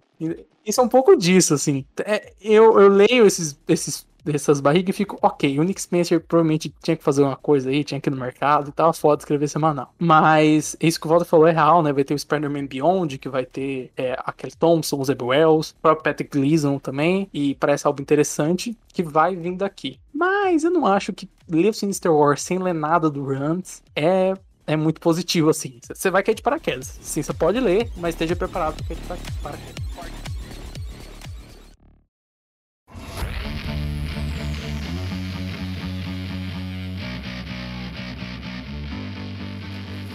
Então, meu querido ouvinte, acabamos aqui toda essa contextualização do que está saindo lá fora, do que foi essas últimas semanas de quadrinho, muita coisa bacana, tudo você pode adquirir pelo CS, só falar, só entrar no site aí, Comics Signature. Não nosso é o da Valve. Exatamente. Do nosso querido Walter Nerd Canadá, que você vai ter a experiência americana, vai chegar no dia aí pra você, você vai ler o quadrinho igual ele deveria ser lido no dia da data de sua publicação, bacanudo. Mas a gente vai trazer aqui um bônus game, um extra game, que a gente vai falar do que está saindo essa semana ou o que vai sair no futuro, depende de quando você está ouvindo esse podcast. Senhor Bruno Mael, como começa essa semana agora? Então, essa semana, na- semana que vem pra gente, semana é, que passou pra você no futuro, a gente tem os três número um, né? Duas maiores. A primeira é Cavaleiro da Lua número um, Moon Knight número um, do Jed McKay. É, faz um a ter um tempinho. título. É, exatamente, faz um tempinho que eu não tenho Cavaleiro da Lua. E o Jed McKay é um nome que vem ficando cada vez mais proeminente. Vamos ver o que vai dar isso. É Superman de Authority, de um de quatro, Grant Morrison, A Mikel última Hanin, coisa do Grant Morrison na DC. todo ano é o último gibi do Grant Morrison desse. É, então, exatamente. Mas por enquanto, até o momento, ele até deu- falou alguma coisinha, eu acho que no Twitter, né? Que, ah, é isso aí, galera, acabou. Mas vamos ver. E aí a gente também vai ter na DC Blue and Gold número 1, Besouro Azul, Gladiador Dourado, Dan Jurgens e o Ryan Suk. Outro também que vinham pedindo faz tempo pra ter uma revista. Pior que é. Cara, isso é super divertido, hein? O Jurgens é bom com o Gladiador Dourado, né? Isso, isso, isso aí, isso aí. Ele, ele eu gosto bastante do run dele. Eu confesso que eu sou mais o Keith Giffen, mas eu não vou reclamar, ah, esse gibi, né? A galera tá pedindo faz um É, tempo. Ai, caramba, é o Ryan Sock no, na arte, né? Isso. Ryan Sock, pô. Porra, puta arte dele, velho. Sim, sim. Tá, acho que a última coisa que ele fez foi a Legião do Bendis, né? Foi, foi, foi. E olha que ele ficou um bom tempo na Legião do Bendis, né? É, Ele... do- ou duas edições, pra mim isso é muito. Eu nunca tinha visto ele fazer. É, então, ele, se faz um bem que ele desenhou uma e um pouquinho também o, o Action Comics do Bendis, aí É depois o, o Eptin, e é isso, cara. O- é, vai ser um gibi divertido, sabe? É dois personagens que todo mundo gosta de ver junto, né? Aquela dupla dinâmica que se você perguntar, que todo mundo da bolha de quadrinhos gosta, sabe? É, a gente também vai ter Guardiões da Galáxia 16, Guardians of the Galaxy 16, do Al Ewing, que é o começo do The Last Annihilation, né? Esse crossover aí é, de Guardiões da Galáxia e Sword, que vai ter os one-shots também, né? Vai ter o one-shot do Cable, se não me engano, de Wakanda. É, tá todo mundo achando que o Cable ia voltar, o Cable velho ia voltar no one-shot, E ele já voltou vo- antes. Você tá errado, otário, porque o Cable Jovem ainda tá aí. Exatamente. E ansioso. Cara, o Guardiões da Galáxia do, do Wing foi uma reinvenção, assim, muito bem-vinda. E o Sword é uma revista muito foda. Feliz que o universo cósmico tá, tá nas mãos dele, assim. Curioso com essa saga que aparentemente vai ter Aniquilação e Dormammu e Ego. E um- uma loucura bem louca. Em breve um Flash Thompson. A gente não sabe se, é- se vai ser o Flash ainda. né? Mas não confirmaram que é o Flash Thompson, pô? Não confirmaram, não. Mas ele não vai estar continuando do Kennedy? Não, aqui o do Kennedy é filler. Ah, é filler? Ah, mas é, É. filler, mas pode. Ah, whatever, vamos lá. E são esses basicamente né, os, grandes lançamentos dessa semana. Eu de- fiz a ponte Guardiões da Galáxia e Sword aí. E a gente vai falar umas coisas que vão sair no futuro, né? A Sword 8 vai continuar o Last Annihilation. Em breve também vai ter a Tempestade, vai fazer parte do Sword, né? Pra entender, leia o, o Planet Size e Sword número 7, se não me engano, que é o que E também leia a edição que teve, acho que a edição 19, que teve a arte do ilustríssimo Buff, né? Porque faz sentido, né? Ela tava meio que Ah. De, mãos a- de mãos juntas com a Imperatriz Shiar. E a gente tem também é, um one shot, né? O X-Men The Onslaught Revelation, ou a revelação é, do massacre, que vai ser um one shot dando final ao primeiro arco do Ray of X do Simon Spurrier, que vai ter o massacre, ou a ameaça do massacre voltando, né? Eu não sei quem tá lendo essa Eu só li, eu li a um, mas você e o João disse que a que saiu essa semana, foi essa semana, né? Tá braba. É, se não, não li não. Essa semana, semana passada, no caso de ouvinte. Essa revista é uma revista bem legal sobre basicamente o noturno, é, entendendo a cultura mutante, tentando criar uma religião, né? E esse primeiro arco tem simultaneamente. Eu não posso dar spoiler, eu vou dar. Um pequeno spoiler. Tem o Legião, certo? E aí, lida um pouco com o Xavier e tal, e o Massacre, ele é meio que. Ele é meio que não, né? Ele é a parte, pior parte do Xavier com a pior parte do Magneto. Eu acho que é interessante na era de Krakoa uma das ameaças ser isso, porque Magneto e Xavier estão aliados e tal. É, e o que mais? E é isso, esse vai ser um one shot que vai finalizar esse arco todo. E leiam Way of X, que é um gibi muito legal. É o, o Noturno vai investigando as leis mutantes, ele vai tipo, ah, fazer mais mutantes. Aí tem uma edição que é toda sobre mutantes transando na ilha. Aí tem, tipo, Kill no, Murder No Man, né? Tipo assim, ah, mas será que a gente realmente não tem que matar gente e tal? E é muito legal um questionamento religioso e tal. E aí, os duas sagas que vão rolar de X-Men agora mesmo, né? Vai ser o Inferno, o número 1 um de 4. O Hickman com grandes artistas, eu acho que vai ser. Perdão a ordem, eu acho que o Laras, o Cheat, o Valério Cheat, é, o RD Silva e mais alguém. Não lembro quem era a quarta pessoa. É, em paralelo, vai ter o julgamento do Magneto, Trial of Magneto, 1 de 5, da Leo Williams com o Lucas Werneck. E que o Inferno é a, a saga principal, basicamente, né? É, a gente tá pra ver o que vai ser o, o julgamento do Magneto, né? É, eu, eu daí eu, eu tô apostando realmente em Inferno e o julgamento do Magneto. Eu, a gente viu uns previews do julgamento do Magneto e novamente, cara, de novo, tira o chapéu pro Lucas Werneck, o que o cara tá fazendo. O cara dá o sangue ali, velho. Assim, tipo, é o cara que tem tesão fazendo, tá ligado? Então dá pra ver isso daí, reflete muito bem no- nos desenhos. Esse daí, os dois primeiros realmente são os dois que eu tô aguardando bastante. E, e o, e o Inferno também, né, pra quem tá, tá X-Men do Hickman, vai ser a combinação do que ele introduziu ali na, na edição 6, na edição 20, postou da Mística, do Nimrod e da Sina, e que aí vai vir à tona no Inferno, que a gente não sabe muito bem o que vai ser, a gente sabe que vai ser sobre isso, mas não temos mais detalhes, e que aí o Hickman provavelmente vai dar uma, uma- um ponto de virada no Mutante e o julgamento do Magneto. É difícil falar sem spoiler, né? Então você pode pular um segundinho porque eu vou falar. O Magneto vai ser julgado porque a feiticeira Escarlate foi morta. E aí a gente vai descobrir. Pra alegria de muitos, né? Muito, muito fã do X-Men deve estar feliz, mas enfim. Torcendo pra ela voltar a ser mutante. É isso. Exato. Ah, Vai ter também mais pro futuro, já que estamos falando do futuro, a gente vai ter também o, o relaunch, né, do Pantera Negra. Quem vai estar escrevendo, Bruno? O John Ridley, que vai fazer o I Am Batman na DC também, já dar pra falar das duas, né? O Batman Team Fox e essa nova empreitada do Pantera Negra. É um cara que ele é o roteirista de 12 anos de escravidão, né? Fazia um tempo que falavam de gibi com ele, e aí ele chega e pá, já mete Batman Pantera Negra. Isso daí tenho que tirar o chapéu realmente da, pra Marvel, porque a Marvel ela faz um trabalho muito melhor do que a DC com relação a esse tipo de título. Ela já tinha feito com o, o run passado do, do Pantera Negra, né? Que era o. Me ajuda o nome do cara, o, o Coach. Vou chamar ele de Coach, Anarrique, qualquer coisa, né? Alguma coisa assim. Não É, confunda com Kates, por favor, respeita. é, mas, é, mas ali a, so- a sonoridade ela é parecida, o que Sim, já sim. desperta um grande interesse, né? Então, Eu lembro de mas o coach, mas o Kate coach surgiu, seria. vírgula, quando o Kate surgiu, eu confundi ele com o Colts, assim, e também. rolava isso na, na bolha, assim, de, de, de errar os nomes. Enfim, Você mesmo, você já, uma vez, eu acho que em algum lugar, ou foi num cast ou foi num zap, você confundiu. É, você falou Kate em vez de Colts. Mas o, o, o Coates, ele é do mesmo rolê, né? Ele é escritor de livros, aí veio pra Marvel, fez um, um run memorável dentro do, do Pantera Negra, que poucas pessoas falam, mas o que ele adicionou de coisas dentro do, do Pantera, cara, é, é fora do comum. Saiu e agora tá dando lugar pra um outro cara que talvez faça a mesma Tá coisa. vindo, tá vindo uma galera de livros, né? O, o Kennedy, se eu não me engano, o Bruno pode me corrigir, ele é dos livros também, não é? se eu não me engano, é assim. É. Então. O, o Tom King, cara, o Tom King, o primeiro trabalho Sim, dele foi um sim. livro, né? É. O Boltz, pra mim, ele faz parte de um, de um time de roteiristas dessa nova geração que chegou pra escrever coisas que vão ser novos clássicos, vamos dizer assim, né? E falar na cara, e falar, e falar as coisas na lata. Que o que esse cara fala na lata.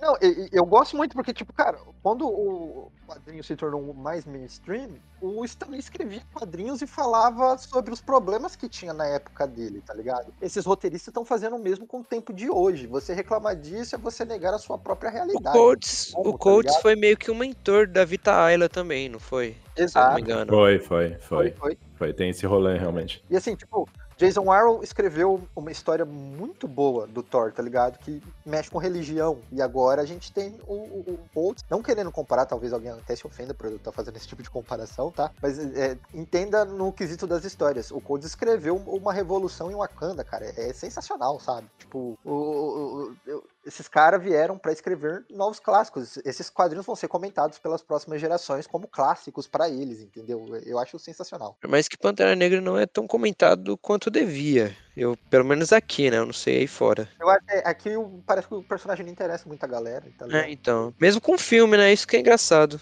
Eu acho bom, muito bom, bom escrito. A Marvel também vai ter três minisséries aí, de diversas, né? Vai ter é, Defensores do Al Jung, com uma formação é, misturando a clássica com a nova aí, né? É, vai ter A Morte do Doutor Estranho, do Jed McKay, e Dark Ages, do Tom Taylor. É, três nomes que eu King? gosto. Do, do Tom... eu achei que eu tinha errado. eu fiquei, caralho, será que... Do Tom Taylor, cara, eu, eu fiquei empolgado. Esse gibi foi adiado por um ano quase, né? Se eu não me É, engano. então, não. Ele saiu, ele saiu no preview junto com X de espadas. Ou 10 de espadas, né? E aí depois nunca mais apareceu.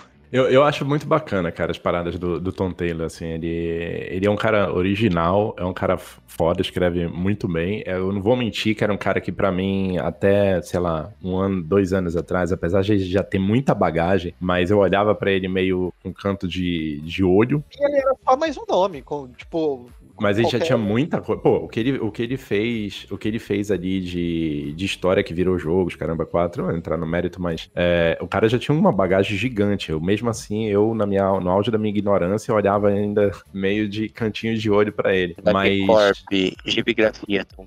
Tom. Exato. Não, Tom Taylor. gibigrafia do, do Tom eu- Taylor. Até eu confundi agora. Mas o que esse cara tá fazendo hoje em dia nas duas grandes é sensacional, cara. E tanto na Marvel quanto na DC, ele tá fazendo Ainda coisas... mais na DC. Ah, eu, eu tô com muita expectativa pro Gibi, que é aquele o filho do de Kal-El. É, o filho de Kal-El. Enfim, eu chamei de filho de Kal-El. Eu tô com muita expectativa, porque eu, o, o Jonathan é um personagem que eu adoro, cara. Desde o Peter Tomasi, o que ele fez lá com, com o personagem foi sensacional. A maneira como o Bendis tirou ele foi deprimente. E agora a volta dele nesse run, pra mim, representa uma coisa. E ver o Tom Taylor escrevendo vai ser muito É, ó, vou defender aqui porque o John do Bendis não é tão ruim quanto dizem, não. Não tô dizendo que é mil maravilhas. Obviamente ele ter ficado velho é chato, mas também não é toda estrago, é, não estragou o personagem. Eu acho, eu, eu posso estar falando besteira, eu posso estar falando besteira. Mas se tudo der certo, e eu confio no Tom Taylor pra fazer isso, e o Tom Taylor é muito bom em runs longos. Ele é muito bom. Sim, sim. Pena Ele que. fez um, né, Mas a gente confia que ele seja bom. Então, assim, Não, ele fez dois tecnicamente. É, Pô, teve Injustice, né? É longo pra mim, é muito bom. O Injustice também é. Mas assim, ele é muito bom. E eu espero que, assim, esse seja o Superman referência também das próximas gerações, tá ligado? Oi, é, esse- ele tá com uma, ele tá com uma coisinha aí que, né? Exato. Porque Que- que- É simbólico, é simbólico porque a capa é, é basicamente a capa da. Não, não é a capa do Action Comics 1, mas é uma capa. É uma reimaginação do- de uma capa, né? Uma Fugiu. homenagem à capa do Superman Isso, número uma um, homenagem. que é da primeira revista do Superman. tá? Isso, isso. Sem ser Action Comics.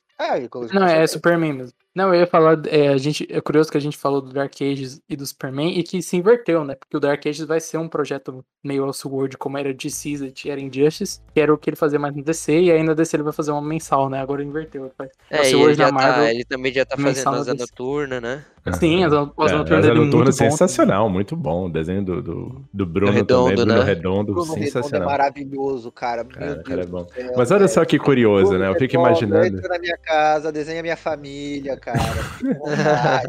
Eu fico imaginando que, porra, Marvel deve juntar junto com o Tom Taylor e falar assim, Tom, cara, porra, velho, cara, você não quer fazer um exclusivo não com a gente? Fala assim, não, cara, não quero fazer exclusivo com ninguém, tô bem desenhando com onde eu quero ou escrevendo onde eu quero. E a Marvel vai falar assim, cara, a gente precisa que você faça aquele, aquele gibizinho que você fez lá na DC, cara. Aquele DC's que você fez, aquele negócio que vendeu pra caramba. Faz um pra gente, cara, faz um pra gente. E, vai, e pra mim vai ser exatamente isso É, também tem essa visão. E o pior que. O pior que. é, um comentário meio fora de pauta, mas. Esse lance da DC agora não tá fazendo tanta exclusividade, tá deixando os escritores bem soltos, né? Pra. Pra ir pra onde quiserem, pra fazer os projetos. Tipo, o Kennedy, ele começou agora na DC, né? Tá, ele começou com Last God e agora tá no Superman. E, e agora ele também tá fazendo coisa lá na Marvel. Ah, e ela a mesma coisa, né? O Humvee também tá fazendo coisa. É que a Ayla tá mais pra. Tava mais no. Na Marvel do que DC. Eu falo de. O pessoal que tá entrando agora na DC, saca? Fica, fica aí, então, esses dois títulos que estão vindo aí, né? O Dark Age e o Superman. O que mais que a gente tem aí, o Bruno Mael? É, eu tinha, eu tinha falado antes as outras duas minis, é a morte do Doutor Estranho e os Defensores. A morte do Doutor Estranho, eu, eu confesso que eu não daria atenção se não fosse o Judge McKay e o Judge McKay falando, vai ser um mistério de assassinato e eu- a função é essa. Porque esse tipo de. A história, a morte, tal coisa, a gente meio que já vai achando, ah, beleza. Ser quatro edição, o Doutor Estranho tomando porrada, na última ele vai morrer. E aí, boa, e daqui a seis meses ele volta. Então eu acho que a proposta de, ah, vai ser um mistério de assassinato e tal, uma estrutura um pouco mais diferente, é legal. E Defensores do Ewing, é, é o Ewing. Então, assim, é cofre, entendeu? É cofre. Eu acho que a gente tem que começar também a falar que é Tom Taylor, tem que ler também, tá? Tem que virar Então, obrigação é, também. Por aí. Eu acho que é todo mundo que tem um gibigrafia, é obrigatoriamente precisa se ler, tá ligado? Alô, Kennedy, você quer um venha? Kate. Kate, venha logo, Kate. Ai, Ponema, aí você cria um monstro. É, a gente já falou do Espetáculo Homem-Aranha 74, Spider-Man Beyond, né? Superman Son of Kal-El também já falamos, número 1. Vai ter o Superman 78 e Batman 89, número 1, né? Que são gibis é, no universo dos filmes, dos primeiros filmes, né? Do Superman do Reeve e o Batman do, do Tim Burton. É, e também, então, a, a galera tá criando uma certa expectativa, assim, especialmente do Batman, né? Que estão fazendo algumas coisas que não foram pros filmes. Então, vai ter o Duas Caras, que é o ator lá que fazia o Lando, que vai ser o Duas Caras. Vai ter o Robin e é o Marlon Wayans, assim, que é um cara que foi cotado na época. E assim, bom ou não, é um exercício de criatividade interessante. Assim, gente essa ver galera tá que ganhando com saem. direito de imagem, né? Se- Será que eles ganham mesmo? Deve ganhar É, né. Deve ganhar, né? Não muito, mas pelo menos é, sei lá, dinheiro do pão. Batman 89, eu só fala pra você, tá estourado, cara, estourado. Muita gente correndo atrás e eu tava por fora e fui investigar e é exatamente isso daí. A galera trabalhando a, a aventuras não contadas antes, né, dentro desse universo do cinema. É um making off diferente, né? É um make off ganhando história. Falando que é a versão Direct Cut. Ah, não. Meio que na vibe do, do Batman 76, de 66, Mulher Maravilha 77. Mano, agora tudo é cut, né? É Kojima cut, é tudo cut, né? Eu confesso que eu queria o Batman 95, a Cadê continuação o de Batman Hickman cut dos Vingadores, hein? Cadê o Hickman cut? Mas enfim, É, continuando no campo de DC, a gente também vai ter. A gente já falou do Iron Batman, né? Do, do John Ridley com o Coipel, que vai fazer só o número 1 um por enquanto, né? Triste, é foda quando isso acontece. Triste, fica, Mas- fiquei triste com isso, mas beleza. Mas o Batman Team Fox, que apareceu no Future State e apareceu em alguns outros one-shots pelo DC. A DC lançou um encadernado que era justamente, se não me engano, o do The Next Batman, que já tem tudo, assim, já tem todas as historinhas pra, pra a galera não ficar, ter que ficar procurando, que nem eu fiz. É, vai ter Deathstroke Inc. número 1, do Joshua Williamson com o Howard Porter. É, para a tristeza de Enzo, mais um gibi do, do Williamson. Mas eu tô com saudade do Exterminador faz tempo, desde o World of Peace. Excelente World of Peace, que não tinha nada do Exterminador. E curioso pra ver esse romance. A gente também vai ter no Black Label o Suicide Squad, Suicide Squad Get Joker, que vão ser uma mensagem de três edições, vai ser a número um, do Azarello com uma Live. É um gibi que faz tempo, né, que tem esse rumor do Esquadrão Suicida do Azarello. esse Esquadrão Suicida do Azarello era pra ter saído no lugar do, do Taylor, não era? Só que aí rolou Batbenga e um monte de coisa, não? Tem gente falando que o Oli ia pro Esquadrão Suicida, né? É, então, exatamente. O Wally ia pro Esquadrão Suicida, ia ter um monte de coisa, mas aí mudaram de planos. E não vai ser isso, e vai ter o, vai ter o Coringa aí. É, outra mini que vai ser também vai ser o Aquaman The Becoming, uma mini com o Jackson Hyde, né, o Aqualad agora Aquaman, pra alegria de eu e Conema, que adoramos a revista dele no, no Future State. Mas tem- já tem gente reclamando já, viu? Já aviso logo. Ah, já. Por quê? Por que né? será? Ah, eu já, eu já suspeitava que era por isso. É sexu- É. sexualidade do menino, né? Só pra eu saber que eu tô sabendo uma coisa, né? Vai, vai ser. A, a polêmica é por causa da sexualidade do menino, não é? Também- Ah, Aqui- nossa, também pro. Ah, outra coisa é ah, racismo, é? É, passagem, passagem de manto e, e a sexualidade, Pelo porque estão falando Deus que céu, vão transformar o cara. Aquaman em gay agora. Ai, Deus do céu, cara. Vamos, vamos seguir, senão eu vou ficar irritado aqui, gente. Eu não quero ficar puto aqui, não. Mas enfim. Vai ser escrita pelo Brandon Thomas, que também fez o trabalho no Future State. E o Sam Perry, infelizmente, não vai voltar, porque ele vai estar fazendo o Action Comics do Kennedy. Felizmente, porque é um gibi que tô ansioso também, mas querer ver mais da arte dele. É, aí, e na Image, eu acho que. filha do tal- Aquaman? Vai ter filha do Aquaman? Então, não sabemos. Pode ser Ah. criança mesmo, cara. Eu, eu queria muito, mano. Tá de que criança mesmo, assim, sabe? Tá- Cara, tem que ter, velho. Esse título vai ser muito bom, tá, gente? É, e na Image a gente vai ter Primordial, número 1, né? O gibi do Jeff Lemire. Não para, o homem disparou. Junto do, da, de André Sorrentino, a mesma dupla de Arqueiro Verde e de Gideon Falls. Falls. O gibi do mamaco. É, é o gibi do Jeff. Lemire que provavelmente não vai falar de famílias de pessoas. Agora, Ah, por você falar. acha que não Ele- vai? Você tá sendo. Calma, Tá calma, garoteando. A calma, família Mamaco, calma. cara. A família Exato. Mamaco. calma. Eu não, não, tô criticando, eu não tô criticando, mas você já viu aquele lá da, da Tico, Tikio, Tóquio, sei lá, esqueci a editora lá, uma editora que só lança. Que saiu Sa- Sara do Garfênis, aquela editora. Saiu um gibi do Lemir também, com o Alta. Gibi é bom, hein? Então, é família de um jeito que o, o, o Lemir nunca tinha feito. Eu não duvido, eu aposto na família Mamaco. É isso. Mas é, eu acho que é, que é isso daí. Lemir abandonando as famílias regulares de seres humanos, né? E, tá e botando a família de macaco vai conquistar o, o universo inteiro agora. Eu acho que vai ser algum rolê assim. Tem também, pra quem, pra quem vai sentir falta aí da, da- do, do estilo do Jeff Lemire, tem 100% Jeff Lemire junto com ele mesmo desenhando, né? Que é o Maze Book, né? Que ele vai. Ele também tá fazendo, que deve sair pela Dark Horse, salvo engano. E no final vai ter um plot twist que é do universo de Black Hammer. E o Macebook, inclusive, que é desenhado por ele, mas quem vai fazer a parte gráfica desse gibi vai ser o Tom Miller, que também é Miller, Miller, não sei a pronúncia, é responsável pelo design atual de X-Men e de alguns outros gibis aí da Image, que eu marco tudo que ele faz pra ler, porque, quer dizer, pra ler não, né? Porque não é ele que escreve, mas para ver essa parte, porque ele é muito bom nisso. É, e aí, aí, a gente vai ter o Kingspawn número 1, que a gente já mencionou antes, né? O segundo gibi da nova onda do Spawn do McFarlane. E é isso, não são todos os lançamentos do futuro, mas são lançamentos que, que virão em breve.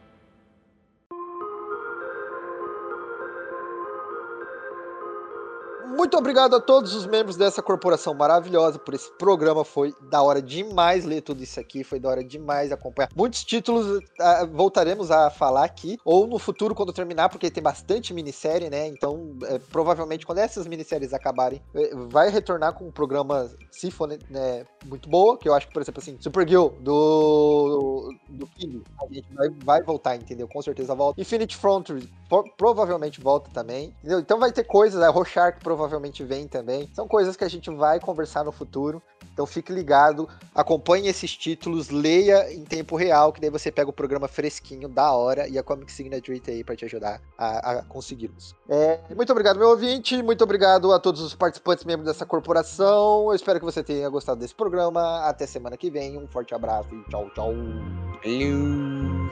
Tchau, tchau.